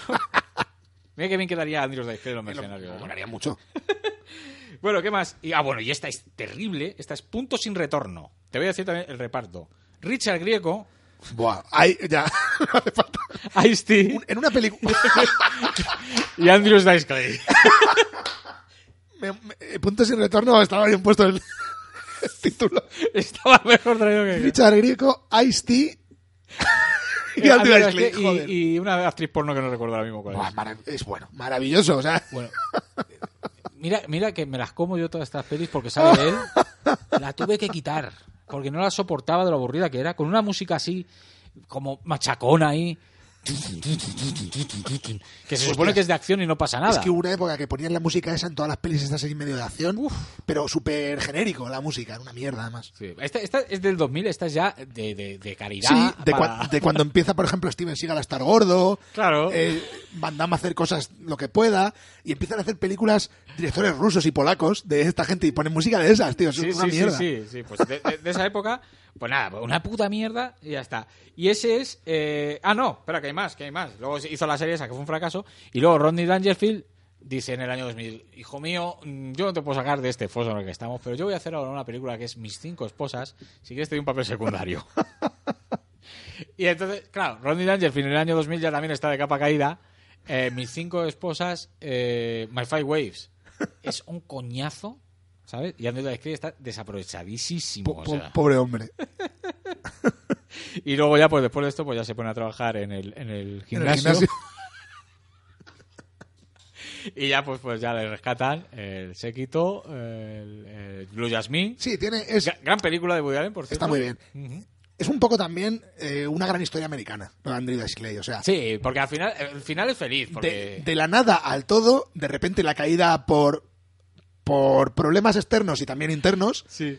y luego recuperar y luego recuperar estamos escuchando ruidos est- extraños no paranormal activity también y luego volver arriba a lo mejor no superpetarlo pero sí ganar incluso reconocimiento en plan somos unos hijos de puta pero mira te has recuperado bien y eres- te has recuperado dignamente no Sí, sí, sí. y te, te reconocemos el, el- el valor no en ese sentido es una historia muy de cine muy de muy de Ameri- le gusta a los americanos eso Sí, O sea, sí, ver claro. caer a sus héroes volver a levantarse y tal es la Claro. épica No, y además eh, ahora está como en, en donde se merece, es decir, no tan arriba como donde estabas, porque no Claro. te merecías porque eras un gañán, pero, coño, haciendo series de televisión de éxito un- y... un currela de un currela de la profesión un tío que tiene que es muy limitado en ciertos registros puede hacer otras cosas y ya que se ha, se ha dado cuenta que joder voy a vivir de esto hostias que- y sin problemas y sin meterme en mierdas. Ya no tiene el el, person- el personaje sí pero está muy depurado y ya no se mete en los jardines que se metía antes No. obviamente porque además es que tampoco lo necesita es que no ya ha cambiado mucho el- a- ha cambiado mucho el además mundo ha dado, han dado- ha dado en la serie, la de Dice, ha dado con una fórmula eh, que no ofende. Es decir, sí, a veces dice no sé qué y me la estaba chupando, no sé qué, pero ya no es tan grave. pero est- está muy claro ya que es coña o sea Mm. antes Sí, y además cuando la mete dice eh, que, que es el personaje, ¿sabes? O sea, pero no, está guay la serie. El episodio de Arian Brody me Sí, parecía sí, acojonante. sí, el, pro- el problema, el problema que tuvo Clay fue que no supo manejar su fama y, y lo que hacía. O sea, él creía que podía hacer los chistes que hacía en el club. Mm. Sí. En el nightclub con, para 15, ya para millones. Ajá. Y llenando y vendiendo discos y tal. Y llega un momento que hay cosas que no puedes decir. Claro. Sobre todo si dice ciertas cosas. Pero ya no. eh, por- porque yo estoy seguro que este tío. si- podría haber salido un cómico racista de verdad, hijo de puta, un nazi de verdad. Hace eso, se siente orgulloso y no le hubieran metido tanta caña como a No, este. claro, claro, claro. Hubiera sido como, no, no le hagáis caso a ese nazi. Fue ¿sabes? débil, fue débil. Ah, Andrew ah, Dice Clay. no, no le- sería el rollo sería, no le miréis, si le miréis, deja. No, a este hay que joderlo, ¿sabes? Sí, Porque sí, no, es que este tío, es que los niños hacen, ahora van a fumar los niños y a decir zorra, chúpame la polla y cosas así. Claro, y van a Entonces hacer tenemos que ir a por cigarrito Claro, y- lo de ponerse así y eso no puede ser. y es cierto, no, no vamos a ser tan ingenuos para decir que fue todo el mundo contra él, porque él tuvo culpa, Sí, claro, claro. Pero un poco justo sí que se fue. O sea, Sí. o bastante incluso. Ya llegó un momento que él se, se encabronó y se enrocó y siguió y ya se, se le fue de las manos, obviamente. Pero sí que es cierto que, sobre todo al principio, se fue un poco injusto con, con Dice Clay. Sí, pero bueno, pero un- a mí me gusta ponerlo como ejemplo de, de, de lo que es un producto y lo que es la fama, porque es, es efímero, es decir, sí, hoy estás... Sí, fue un juguete roto durante un tiempo. o sea, fue, pero- eh, nos, nos íbamos a reír de tu- del bufón toda la vida, ¿eh? Jaja, no. Bueno, Y gracias, y, gra- y gracias a que los discos suyos de comedia siguieron funcionando después de todo, y bueno, vivía de eso y de shows que hacía. Sí, él pero... nunca dejó de trabajar, pero bajó mucho su nivel de vida. O sea, claro, claro. No vi- de vivía- tampoco se le cayeron los anillos cuando tuvo que meterse al al gimnasio. gimnasio. Pero vivía absoluta durante finales de los 90 y hasta, hasta la primera eh, lustro de los 2000 vivía muy al día. O sea, era un tío que vivía al día. Voy Sí, a bueno, actuar, gano un... Al día de lo... Bueno, viviría bien, ¿no? Es al No, día claro, de, al de día una de esta persona gente. normal, claro, claro. No, no al día de un tirado de aquí. Claro. Pero claro, esta gente tiene gastos mucho más que nosotros, tiene un, un ritmo de vida distinto y Claro. esta gente tiene que bajar el pistón y les, y les jode. Pero por eso me encanta la serie porque sale viviendo bastante humildemente en la serie y luego aparte sale eh, en la serie dicen no sé si, si- cuánto hay de autobiográfico y cuánto hay de verdad pero en la serie dicen que él vive de, de jugar en, en- en Las Vegas no entonces claro el episodio ese que hay un gafe que eso parece sacado de, de, de, de- de los liantes tío de pajar y exceso que yo no juego en esa en esa ruleta porque está ahí ese tío y ese tío Sí, sí, gafe sí. y le echa de allí Tío, ese, ese episodio, ese y el de Alien Brody. Es que eso, eso, eso- es muy de casino, ¿eh? Sí. Los cooler, lo que llaman, que son los gafes. De, que Ah, incluso- bueno, que eso es una cosa muy Sí, de sí. los casinos, ¿no? Claro, es como, joder, los casinos tienen sus gafes y les colocan, aunque no den gafe, pero para dar mal rollo. Todos los jugadores son muy supersticiosos. Sí. Entonces. Pues ese capítulo es también muy eh, Takeshi Kitano, porque eso de tú, eres gafe, vete de aquí, vete al otro, vete al otro casino. ¿eh? Es como el verano Kikujiro, ¿no? Cuando le dice, dice, estamos perdiendo por ti, Bizco, cabrón, vete, ¿no? Eso. Y luego el, el episodio de, de Alien Brody, que llega a- Alien Brody, eh, quiere hacer de un macarra y de un Sí. vividor y tal, y dice, y vengo a estudiarte, ¿no? Y acaba convirtiéndose en, en Andrews Dice Clay, y claro, y el otro se rebota, es Sí, que mírale, además, es que... es que Adrian Brody, como ya también está ahí como en- perdido en la nada, Sí, sí, sí. le van muy bien esos papeles. Era normal porque es que es muy feo, no puede triunfar. Un tío Ese tan tío- feo. Mira, de hecho, espero que Manolete nunca salga a la luz. No, peor, ya ha salido. ¿Ya ha salido cuándo? Joder, hace ya tres o cuatro años se estrenó en cine, estuvo una semana y. O sea, ya lo triste es que na- ha salido y nadie se ha enterado. Entonces te has enterado tú. Me he enterado yo. yo- yo- a, a- mí, además, me parece horrorosa. eh, una vez. Pero cómo, pero cómo vas a hacer, pero cómo vas a hacer una peli sobre Manolete buena y con Adrian Brody y Penélope Cruz era, ¿no? Sí, pero. Y Santiago Segura. Y Santiago, ¿cómo- Eh. ¿qué puede salir de ahí? Una puta mierda. O sea, ya como premisa. Pero además que es una película que es la excusa para hacerla es que sí que se parece a Claro, Brody. es que fue. Tío, tenemos un actor que es igual de Manolete. ¿Cómo no vamos a hacer una peli de Manolete? Claro, Si claro. está Adrian Brody, que ha ganado el Oscar. Vamos a hacer una peli. Es el ¿Cómo sería de mala para que ni siquiera aprovecharan el tirón del Oscar? Sí, sí. Dijeron, no, vamos a dejar la película en barbecho 4 o 5 años. Que, se, que se pase, que se pase. Que igual es tan mala que igual nos dan de hostia. Sería de mala la peli. Bueno, tú la has visto. Sí, a ver, Y eh, se confirma, ¿no? Es, Se confirma es muy mala, pero ni tampoco es tan horrorosa. O sea, pasa que bueno, es una película pues, con un mensaje cuestionable, ¿no? Porque es una, ensalza- una ensalzación de la fiesta de los toros y, y la figura del bullfighter, ¿no? Pero yo creo, a mí, a mí los toros me repugnan, ¿eh? O sea, la- lo- Hombre, claro. no los toros, la tauromaquia y demás. Sí. Además, sobre todo por el ambiente externo. Ya, incluso los toreros me, no me gustan, pero puedo pasarlos, es su negocio, es lo que digo yo siempre, porque para mí es un negocio y un espectáculo, no es arte ni pollas. Eh, Pero ya lo que lo rodea me da, me da mucho asco. ¿vale? Sí, pero, pero no me da tan- menos asco que el fútbol. por No, ejemplo, no, o sea, ah, bueno, ah, bueno, eh, quizás por el rollo de la violencia animal, pero hasta cierto punto puedo entenderlo por rollo cultural, ¿vale? Tradicional, que espero que se vaya eliminando, pero bueno, puedo entenderlo. Sí, que eh, los benditos catalanes, tío, que Claro. son los únicos que han Yo conseguido... creo, y a ese nivel, yo por ejemplo sí creo que los toros, ya digo que yo, a mí me repugna la fiesta, pero creo que son muy fotogénicos. O sea, es un rollo... Es que yo opino igual, yo opino Entonces, igual. creo Y que es muy visual. de luces... Creo sí. que es una cosa muy visual. Y creo que se puede hacer una peli que me da asco la tauromaquia, Sí, bueno, pero, Pero hay gente que no le da asco y hacer una con la película figura de Manolete y tal, yo creo que puedes hacer una peli de verdad buena. épica, sí, claro. Con la épica, joder, juegas a la épica de los toros y tal. Sí, y no esa puta mierda que han hecho. Y no es, y yo, yo no la he visto, pero es que tiene una pinta de mierda. Oh, no te lo imaginas. Joder, un- además un tío que muere en la plaza y tal. Yo, si mañana me dijeran, tienes que dirigir una peli de, Man- de, de Manolete, yo creo que sabría más o menos cómo hacerla para hacer una peli épica. Claro, y tienes que poner Luego un- me puedes en una mierda. Y tienes que poner un toro repugnante, Claro. malo ahí, que lo mira, que echa humo por la nariz para cuando va a matar. ¿Por, por qué? Porque es ficción. Yo haría una peli de ficción en la que intentaría no matar a ningún animal y que, y que, que quedara guapa. Claro, claro. Porque igual que los Un toro- Vengadores... Un toro, un toro de CGI. pero además un toro eh, endemoniado ahí, con malísimo. fuego ahí. Porque sí que es cierto, ya digo, que a mí, por ejemplo, los toros no me, no, no me gustan nada y ojalá no existieran, pero son visualmente son potentes. Sí, sí. sí. Las fotos que hay, los vídeos que hay, cuando ves un vídeo y tal, joder, es... Porque es... Al final es esto del rollo de la vida y la muerte y tal, y eso es potente a nivel Sí, sí, sí, narrativo. sí, es entiendo en perfectamente lo que, lo que estás diciendo porque, eh, o sea, yo es que pienso igual, o sea, es como rollo, es... es- a mí me da asco, claro, por supuesto. los A mí los animales, a mí, eh, es, yo respeto a los animales Y- más que a las y- personas. y- es y un todo lo cliché, que representa lo que estoy además diciendo. esa fiesta, esa fiesta, Sí, entre los comillas. puros y los... Sí, es que me dan putísimo asco. Me da putísimo asco. Pero sí es verdad que es una cosa muy, muy potente. De Es, hecho, es, es impactante. de hecho, tiene, los, tiene los- documentales mundo italianos, eh, entre decapitaciones y mierda que sacaban en esos documentales, sacaban corridas de toros como algo... eh, Como algo extremo. extremo, ¿sabes lo que quiero decir? Claro, aquí estamos muy acostumbrados porque Sí, pero hay gente que viene y se quedan, hostias, ¿eh? que les duele. normal, pero bueno, también es como cuando vamos nosotros a algún lado y se comen los sesos de los monos, ¿no? Nos da mucho asco, pero es que eh, todas esas cosas tienen que... Son, son rasgos culturales y obviamente pues también depende mucho de su tiempo. Es así, pero sí, sí, que pero ahora que hay conciencia y, y no somos tan brutos como hace 50 años, que los prohíban ya de una puta vez, ¿vale? Y que, ¿Sabes lo que pasa? Que yo creo que es algo que tiene que morir de manera natural. es que no va a morir de manera... Yo creo que sí. Yo creo- Hay mucho andaluz y muchos gilipollas No, que- lo- eh, de eh, nuestra edad que... lo, que lo que hay es mucha toros. subvención. Cuando se acaben las subvenciones a los toros, No va a pagar nadie por ver toros. Se, se acabarán los Nadie. toros el día que no vaya nadie a verlos, pero es que hay mucha pero, es que, afición. pero es que no va, no va tanta gente. No. Están muy defendidos eh, de manera económica. Porque se considera que es una industria y demás. A mí lo que me jode es. ¿Por qué se defiende la industria de los toros y no se defienden otras industrias?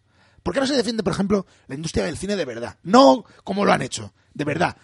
Pon- poniendo medios para que se haga cine. No dando dinero, o sea, no es regalar dinero a la gente. Es poner medios para que se haga cine y, se- y- haya trabajo. Ajá. O, por ejemplo, la del videojuego en la que estoy yo. Que encima es, un- es una industria que da dinero en todas partes, pero porque hay infraestructuras. Joder, en Finlandia dan muchísima pasta, pero ha metido mucha pasta al gobierno. ¿Qué pasa? Que ha recuperado muchísima más Ajá. de la que metió. No, aquí encima, que es lo que hablamos siempre, es que aquí, como le des dinero a alguien público, va a haber gente que se va a quejar mucho. En plan, no, tío, yo estoy aquí que no tengo dinero. O, ¿por Pero, qué para eso sí, para mí no? Y es, por- es porque está todo mal, mal, mal enfocado, porque en el tema de las subvenciones, aparte de, de- de los rollos que hay y tal, en, en el, en el tema del cine en concreto, que es el, el- el caso particular que yo conozco. Sí, ¿no? pero que ya- El tema es, si es una un- das una subvención y tú recuperas ese dinero, pues devuelve esa subvención, que no se devuelve, ¿sabes? Ya, mm, ahora ya hay que devolverlas. O sea, ya, de hecho, la gente no pide porque hay que devolverlas. Ah, ya hay que devolverlas. Sí, ya hace un tiempo. Ya las subvenciones aquellas para hacer cine entregadas Sí, ahí a las de- para perdido, los del PSOE, esas nada. eso ¿no? ya no existe. Vale. Todavía existe un poco lo de la taquilla, que todavía se siguen haciendo algunas barrabasadas de comprarte la taquilla y tal, pero bueno, se la compran, no sé, es que es, es, un, es, es, es Sí, algo que pero- no es ético, pero el problema es que no es Ya, ilegal. pero, eh, O sea, es una vergüenza, es una vergüenza. Pero ya se hace mucho menos también, porque ya no tienen el dinero adelantado. No, lo que pasa es que el cine español está eh, ahora no es como hace no es como en los 90, es decir, ahora cuántas películas al año españolas se estrenan? 40, Mm, Alguna menos, yo creo, sobre 28, 30 creo que era, ¿no? 28, 30, muy pocas y muchas de ellas ya ni siquiera son subvencionadas, ¿sabes cuánto quiero decir? Sí, no, ya, es, ya yo, son tele, yo te digo una cosa, el- los putos ocho apellidos vascos han hecho un gran favor al cine español. Sí, porque están haciendo en plan, ¿no? Películas que vaya a ver la gente. No hagas, no hagas arte. Exactamente. El arte ya te saldrá. Exactamente. Mm, Primero que la vaya a ver la gente. O sea, crea una industria, Claro. ¿vale? Que, Y- que aquí lo que gusta es eso, pues dale Joder, eso. y en vez de dar dinero a lo loco y por colegas, Hmm. joder, como hacen los franceses o los alemanes, protege tu cine en plan. No, voy- cada euro que entre de cine de tal, lo voy a meter en cine. No en metérmelo yo en el bolsillo y en mi chale. Es que, es, lo que ha que- pasado es que eso es lo que pasa, claro. No, mete dinero en cine, joder. Te hemos dado dinero, pues pon un poco ahora del, del que te has llevado, pon un poco para que otra, otro tío venga y haga una peli como has hecho Sí. tú. De todas formas, a mí antes me daba mucho por culo el tema este de los ladrones del cine y tal, pero es que claro, ya llega un punto... Sí, hay en todas partes, es que estamos es rodeados. que es horrible, tío, es que es... Están los políticos ahí llevándose O sea, diciendo, luego- señores, ¿qué íbamos a hacer? Si estaba ahí el dinero, ¿cómo no me lo iba a llevar? los paletos que se quejan. Y son los primeros que si te, te voy a dar un poquito más en negro, lo Claro, y sí, sí. Bueno, claro, pues, yo no hago daño a nadie, ¿no? Claro, ¿sabes? Yo no le robo. Esto no Entonces, hace daño a El nadie. problema es el, el país que está podrido, ¿sabes? Y, y y a lo mejor otros países están podridos también, pero Y no- y- este me da mucho y, y asco. nos metemos con Andrew Dice Clay, ¿no? Con la mierda que hay. Nos Con la metemos- mierda nos- que hay por ahí. Nos metemos con un genio que habla de follar y de, de cómo se la chupan y que hace, se le ah, chupa uh, la polla. ah, yeah. Ya, ah, y se enciende un cigarrito y escupe. Y, ¿no? lo- hace- y- y lo de fumar con el brazo así torcido, que eso es Eso, guapísimo. eso está muy chulo. Lo he hecho yo cuando fumaba, pero... Yo no, yo no tengo flexibilidad para. Bueno, no fumo, pero yo lo he intentado hacer rollo y no, no puedo, ¿ves? Me llevo a la oreja. Yo soy un poco ahí, un poco lata. Yo además, yo- era muy tonto yo cuando tenía 20 años, así era muy tonto. era- Imitabas, imitabas a, a Diceman, ¿no? Eh, y a muchos otros. Y, eh, eh, pero es más tonto Chema Ponce que con 40 imi- imitaba a Spiderman en los garitos y se reían de él. Pero bueno, no está aquí para defenderse. Pero era muy tonto y me estaba Diceman y tal. Y, y yo hacía lo del cigarrito y hacía lo de. me lo metía aquí, lo de, ta, ta, con el cipo y tal, pa, pa, ¿sabes? Para ligar. Y claro, las pías no sabían qué coño estaba Claro, haciendo. te, Yo- te decían, yo- pero menudo ¿y su este- normal. decían, el payaso este. Y era frustrante, ¿sabes? Porque. Claro, y la Y única tú- referencia y que tú, tenía. estoy, estoy haciendo una referencia a un, a un icono cultural pop, ¿no? Pa- pasaba del tema y iba a lo mío. Pero claro, no lo conocía nadie y, y claro, y yo tampoco de- de- es que fuera un fan de Andrew Dice Clay. Yo había visto las aventuras de Forfalén y Sí. me había flipado, pero yo hasta luego ya, el 2000 y pico, que ya con, internet. Aquí ya es no. que era, no era fácil encontrar material suyo. No, yo, yo Andrew Dice Clay lo vi en su momento en el cine, claro, viendo la película. Y, y luego en Telemadrid, muchos años después, en el 98 o así, eh, estaba yo en la peluquería y vi que estaban dando una película de Andrew Dice Clay. Digo, coño. Hostias, el ¿sabes? de Forfar Lane, ¿no? El de Forfar Lane. Y digo, Bueno, ¿cuál de hecho aquí era Forfar Lane. Sí, o sea, era era el clásico caso de es Forfar Lane, no es Andrew Dice Clay. Claro, claro, es, es Forfar Lane. Claro, y, y yo diciendo, ¿y quién, quién eh, o sea, qué película será esta? Nunca supe cuál es. Ahora pienso que es la de Whatever It Takes, que la, la echaron entre Madrid, o sea, en el año 98. Entonces eso. Y, y otra cosa que se os ha olvidado decir, eh, Andrew Dice Clay, a partir del año 2000, eh, quiere limpiar su imagen, ¿vale? Y se quita el Dice. para hacerse llama- para acreditarse en las películas de los espectáculos como Andy Clay. Eso le hace bajar eh, más, más puntos todavía. Y vuelve a ponérselo. No, se pone Andrew Silverstein, que es un nombre auténtico. De Ah, hecho, bueno, en la ya. película, que no la, no la he apuntado, Divina pero peligrosa, que sale un momento, que se hace un guaco, o sea, se saca Sí, eh, sí. un- una escopeta y sería a pegar tiros. Ahí se llama Andrew Silverstein.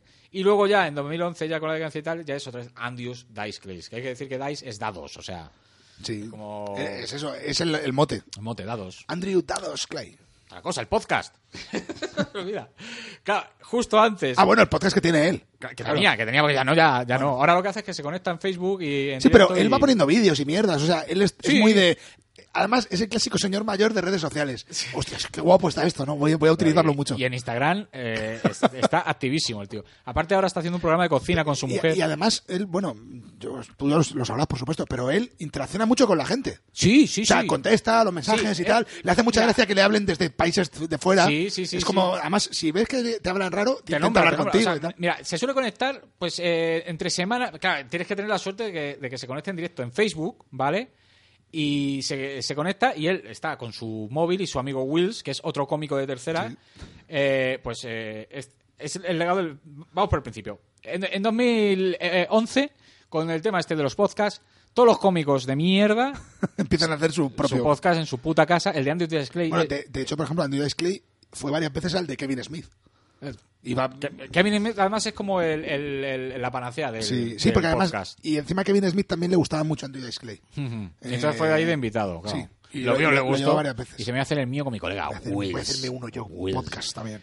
Eh, es, eh, ¿Cómo era? Eh, Ah, además- Ro- Rolling with Dice and, and Wheels. Que el rollo es que Andy Dice Clay siempre ha tenido como muchos coleguillas, muchos cómicos de segunda o Sí. que lo han defendido mucho, o sea, que le han dado curro. Sí, sí, sí. Por ejemplo, el caso de Opie y Anthony, que son dos cómicos americanos conocidos, pero no de primera Sí. línea tal. Gracias a ellos trabajó mucho en la época dura de cuando lo intentaron censurar, de- del 90 y cuando hizo las pelis malas y cuando estaba todo el mundo a por él. Sí. Hasta el 96, 97, que fue, fue la época más dura, digamos. Pues trabajó mucho gracias a ellos. De que iba, o sea, ellos iban al Madison Square Garden y nadie sabía que iba Clay. Entonces, Ajá. Él iba de tapado, como de, de telonero, pero claro, salía y era como, hostias, Andrew Dice Clay. Claro, pues si lo anuncian no va, no puede ir. Claro. Porque estaba vetado. Bueno, no, ve- ahí no estaba vetado, pero no lo querían. Entonces, él, él ha sido mucho de, de comunidad. De Sí, cómicos. claro, pues eso. Pues hace un podcast con su colega que se llama Rolling with and Pues yo creía que lo hacía todavía. No sabía que No, ahora había lo que hace lo de Facebook es mejor que el, el podcast. Es lo mismo que el podcast, pues se juntan y hablan. Más vida en directo, ¿no? Sí, hablan y dicen chorradas y guarrerías y tal, con, eh, que lo harían, yo no sé cómo lo harían, pues se oye como el culo. ¿Tú no has escuchado nunca el podcast de...? Le- eh, lo intenté, pero es que no entiendo nada, porque se oye tan mal. Y aparte hablan muy mal ellos, o sea, es... Oye- es que tienes que hacer un... Para escuchar el de Andrew Dice Clay no es como otros podcasts que hablan. Por ejemplo, el de Gilbert Gottfried, que hay que- ese tiene un aristócrata, por supuesto, se entiende de puta madre. Ajá. Y eso que el tío habla como, "Hey, of fun", pero se, se entiende bien. Pero es que Andrew Dice Clay tiene un sonido de mierda. Aparte de que ellos hablan regular, Sí, es que porque Dice Clay habla como, "Ay, tu perro, ay, no, ay, joder, el, el sonido es muy malo y no, la y no ha hecho nada por mejorarlo y se le ha sudado la polla. Entonces tienes que tener un, tienes que poner el oído mucho ahí y al final acabas reventado. Sí, claro. yo- claro. Lo dejé de escuchar por O sea, eso. Es malísimo. Y el de Polisore también se entiende muy bien. Además, el de Polisore es muy interesante porque siempre lleva gente a entrevistar a Paul Rudd, a. a Joder, qué guapo. Pues ese, ese no lo he escuchado nunca. Tengo que, Apatow, ¿sabes? tengo, tengo que ponerlo. Pues yo creo que es el mejor. El de, además, el que mejor se entiende porque habla muy claro el, el, el Polisor. Polisor, que también le vamos a dedicar a un aristócrata porque tiene una, una carrera muy interesante y, y aparte, los derroteros también que lleva ahora. también tiene idas mucho. y venidas. También. Sí, es otro Andrew Dice Clay. Es peor que Andrew Dice Clay. Porque este, Más este- extremo, yo creo, ¿no? este sí que le endios- sí que le endiosaron siendo una puta mierda. Joder, macho, es que hubo una época que estaba en todo, tío. Sí, sí. La MTV Me era el de la MTV. en la mili americana. Era- que se llamaba. Eh, ¿Cómo era? En Estados Unidos no tenía nada que ver el título, obviamente. Eh, In the Army. Sí, de Army, algo In the así. Army, eh, la mili americana.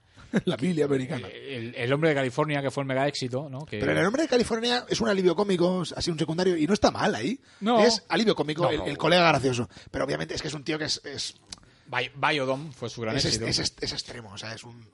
Es, como, joder, me cargas, eres cargante. Ahí sí, muchos gestos. Es como, pero bueno, que lo hace Johnny Depp y la gente se le abre el culo, ¿sabes? Es que es un poco Que parecido. al final Johnny Depp está haciendo de polisor. Él- Dicen, no, ha cogido el personaje de Keith Richards, ya, los los cojones. es Polisor. Ya hablaremos, ya hablaremos Jack, de- Jack Sparrow es polisor con, con perilla. Sí, Así sí. de sencillo. O sea que. Pues sí, lo, lo, lo, lo, lo haremos. Haremos muchos de estos, ¿no? Y, ah, bueno, y ya eh, lo que estaba hablando de la actualidad de este, el de Grandes de Acri, que eso, que se conecta en Facebook y habla con la peña. Y entonces cuando se conecta alguno de Japón, de China y tal, siempre, bueno, de Japón y de China no. Sí, está ahí pendiente. Pero está pendiente y, y lo saluda. ¿eh? A mí me saludó una vez, me, ¿Sí? digo, Ah. me cago en la hostia. No, no, no, y no eso- he podido grabarlo para mostrárselo Eso a la dicen gente. que el tío que, es- que además está súper activo y le mola, es un señor mayor que ha llegado a esto y dice, joder, esto qué guapo. Sí, se conecta ahí. Y es bastante agradecido además, porque el tío como es un perro paleado un poco, pues Claro. bueno, la gente me quiere ya otra vez, ¿no? Pues ese rollo. Instagram, en Instagram está mintiendo constantemente con las chorradas estas del Memories y tal. Está... No entiendo una mierda lo que dice, pero bueno, lo, lo miro ahí. Y luego ahora está haciendo un programa de cocina con su mujer. Joder, macho, está- en, está en la CNN. No, en la CNN no. No sé en cuál es. La, pero- la NBC será una de estas, una de que estas. son las que hacen más estos programas, programa, la ABC. programa de cocina, pues él cocinando con su mujer. Un rollo con las manos en la masa, ¿no? Con Sí. Andy Display. Sí, sí, exactamente. y bueno, esa ha sido la, la carrera. Además, Sí, que, pero ya que que se me está, ha- está bien, ¿no? Al final hemos estado dos horas, ¿eh? Con Andy estado. y algún tema tangencial, pero... Hoy se nos ha ido. lo- Pero bueno, mejor porque Andy Dudascree tampoco daba para mucho más. Pero bueno, eh, o sea, quiero decir, sí, que es un personaje muy interesante, pero realmente en Sí, una es, hora es- lo. es lo un tío que es interesante, sobre todo lo que le pasó, las polémicas que surgen a su alrededor. Mm. Reflexionar sobre esas polémicas, que yo creo que es, creo que es una cosa interesante. Sí, El, ¿quién, quién tuvo la culpa? Por supuesto, él y, otra, y gente externa tuvieron todos la culpa, un poco, entre y, todos. Y desmitificar un poco, porque vamos a ver, Andy Claro, Dudascree. ni es un genio, no es un genio. Ah, malísimo. Ni, ni muchísimo malísimo. menos. Pero muy gracioso. Pero gracioso, joder. Y tiene un carisma de tres pares de pelotas. Claro, y, y es lo que decía Woody Allen. A mí me funciona. Claro. ustedes, si ustedes creen que es. Pues, ¿qué voy a decir yo? no está mal en Blue Jasmine. Yo creo que está es- bien, además es la única vez que le hemos podido ver en un registro distinto al de Dice. Sí, yo, por ejemplo, cuando veo. Luego está el ejemplo, por ejemplo, de, de Anthony, de, uy, de Anthony, de Louis, sí, que, que también sale con. Woody y tal. Yo creo que Louis C.K. es algo mejor actor, o sea, es mejor actor. Aunque a él no le guste el rollo ese, que me parece que Ricky Gervais también es mejor actor. Pero Mm. A mí tío, no, esos no me van, Ah, no van mucho. no, no, tampoco es que se pasen, ¿eh? pero creo que son mejor. Además, lo que pasa es que Ricky Gervais, por ejemplo, el especial que tiene de extras de la serie, ahí está espectacular, yo creo. O sea, para mí es lo mejor que ha hecho, de, a nivel de actoral, ¿eh? Ya más que Yo es que, mm, mm, Ricky, como series eso no me suelen gustar. La de Dice es una excepción porque la Dice Pues A mí la de no lo tengo muy visto. Y las pelis que tengo visto de Ricky Gervais, esa que hace es la la de la, mentira. No, la pero es de- que las pelis, la invención de la mentira tiene una premisa muy buena, pero es una mierda. Uh, y, y- y la otra que tienes muy mala Y también. la de Ghost Town, esta, Ghost. City. Sí, que se, ya- se llamó aquí, ¿cómo era? Eh, Este, me ha caído el muerto. Me parece que el muerto, me Que muerto. sí, títulos de estos. Sí, no, eh, esa además es muy normal. La de, la de la invención de la mentira creo que es una premisa muy chula, pero Ajá. está mal hecha. No, las pelis no son las mejor de. Gervais. Claro, yo es que mi, mi Me, referencia me gustó un poco la que, ha hecho, la que he hecho con Eric Bana para Netflix, que es la de que es una versión de una película francesa que se llama Reporteros Enviados Especiales, que son unos enviados que tienen que mandar a una zona de conflicto, pero tienen un problema con los visados y se quedan escondidos en un en un en una guardilla Sí. de la ciudad de esa y hacen ahí toda la toda la, eh, la crónica de la guerra la hacen desde la misma ciudad y se tienen que meter en la, en la, en la este de guerra de manera ilegal, claro, porque si no sale que han ido más tarde y tal. Y esa no es gran cosa, pero esa me, hizo- me hizo gracia. Sí. Y ya te digo que el capítulo especial de extras con el que hicieron la serie, el especial de Navidad, me parece lo mejor que ha hecho a nivel actoral. Ahí creo que está bien. Más por encima de la comedia, que Extras es una comedia que yo me descojono con ella, pero es muy agridulce, es una comedia muy cabrona, muy hija de puta, muy británica, Ajá. muy, muy BBC. Ajá. Mucho más que The Office, eh, que ya también tiene su rollo. Entonces, esas, yo creo que esas series sí te molarían. Porque es otro rollo, no son Sí, series sí, al uso. si el problema que tengo yo con Aparte, las son muy cortitas, son seis capítulos por temporada. Ya, pues sí, el problema que yo tengo con las series no es si me van a gustar o no, que no me gusta. no te gusta el concepto, no me ya. gustan. Ya el hecho de tener que estar esperando a que venga un capítulo u otro, me voy a- no puedo, prefiero ver pelis y ya está. Aparte no me gusta, o sea, Dice es lo que te digo, la excepción, igual que la de, de culo y y, lo- y la ves por, por el personaje. Exactamente. Y tampoco me gusta porque es serie y tal, pero realmente tampoco es tan buena. ¿Sabes cómo te digo? O sea, te Sí. ríes y tal, pero. Dice está bien, Mm. pero no es tampoco, no es, no es la- el gran descubrimiento. O sea, No, no, es- es como todo. Si es que este señor no va, no va a hacer nada genial. Jamás. Porque Y- no tiene, no Dios tiene lo material. quiera, Dios no lo quiera, ¿sabes? O sea, que- Eh, Es, es un, dicho de manera cariñosa, un mediocre. Mediocre. Pero de, de manera, de manera cariñosa. Sí, sí, sí, Porque podemos decir mediocre de manera... Despectiva, que- que- ¿no? Despectiva, ¿no? Pero esto es de manera cariñosa. Es un Sí. señor, bueno, que se busca su vidilla. Sí, ya está. Y, y bastante que, que durante un año ha sido el puto amo de. de- o sea, el, el- el- el cómico con más audiencia de todos. Sí, sí. O sea, de- Esto, las cosas pasa que un año solo. Pero, pero eso. Así que nada. ¿Quién, Eh, te toca a ti, ¿no? Me parece. Lo hizo la semana pasada. Ah, vale, pues entonces me toca a mí. Pero entonces, como nos hemos saltado también la presentación. Bueno, sí, pero para- hazlo tú y ya hago yo el Venga. próximo. Pues nada, muy, muy, muy cortito hoy porque me tengo que ir. Pues nada, pues que, que- he venido aquí a esta tienda de animales a comprar este papagayo, ¿no? Oh, qué bon- Papagayo muy bonito, con un plumaje muy, muy ¿No eso. quiere este Norwegian Blue? Este, este, este loro Norwegian Blue, ¿no quiere? Dámelo también, dámelo también lo porque pongo. para lo que yo Está los dormido, quiero... está dormido Ah, este loro. Es la añoranza, ¿no? para lo que yo los quiero es todo el loro, porque sa- ¿sabes para qué quiero yo estos dos loros? Ah, ¿para qué? ¿Para qué? Pues mira, mira lo que hago con este, mira cómo se la meto por el culo. Oh, mira cómo lo reviento. Ah. Y este me lo meto por el culo yo. Ah, qué performance. Ah, ¿Sabes cómo se llama la ¿Cómo se- performance? cómo se llama la performance? Los aristócratas. Maravilloso.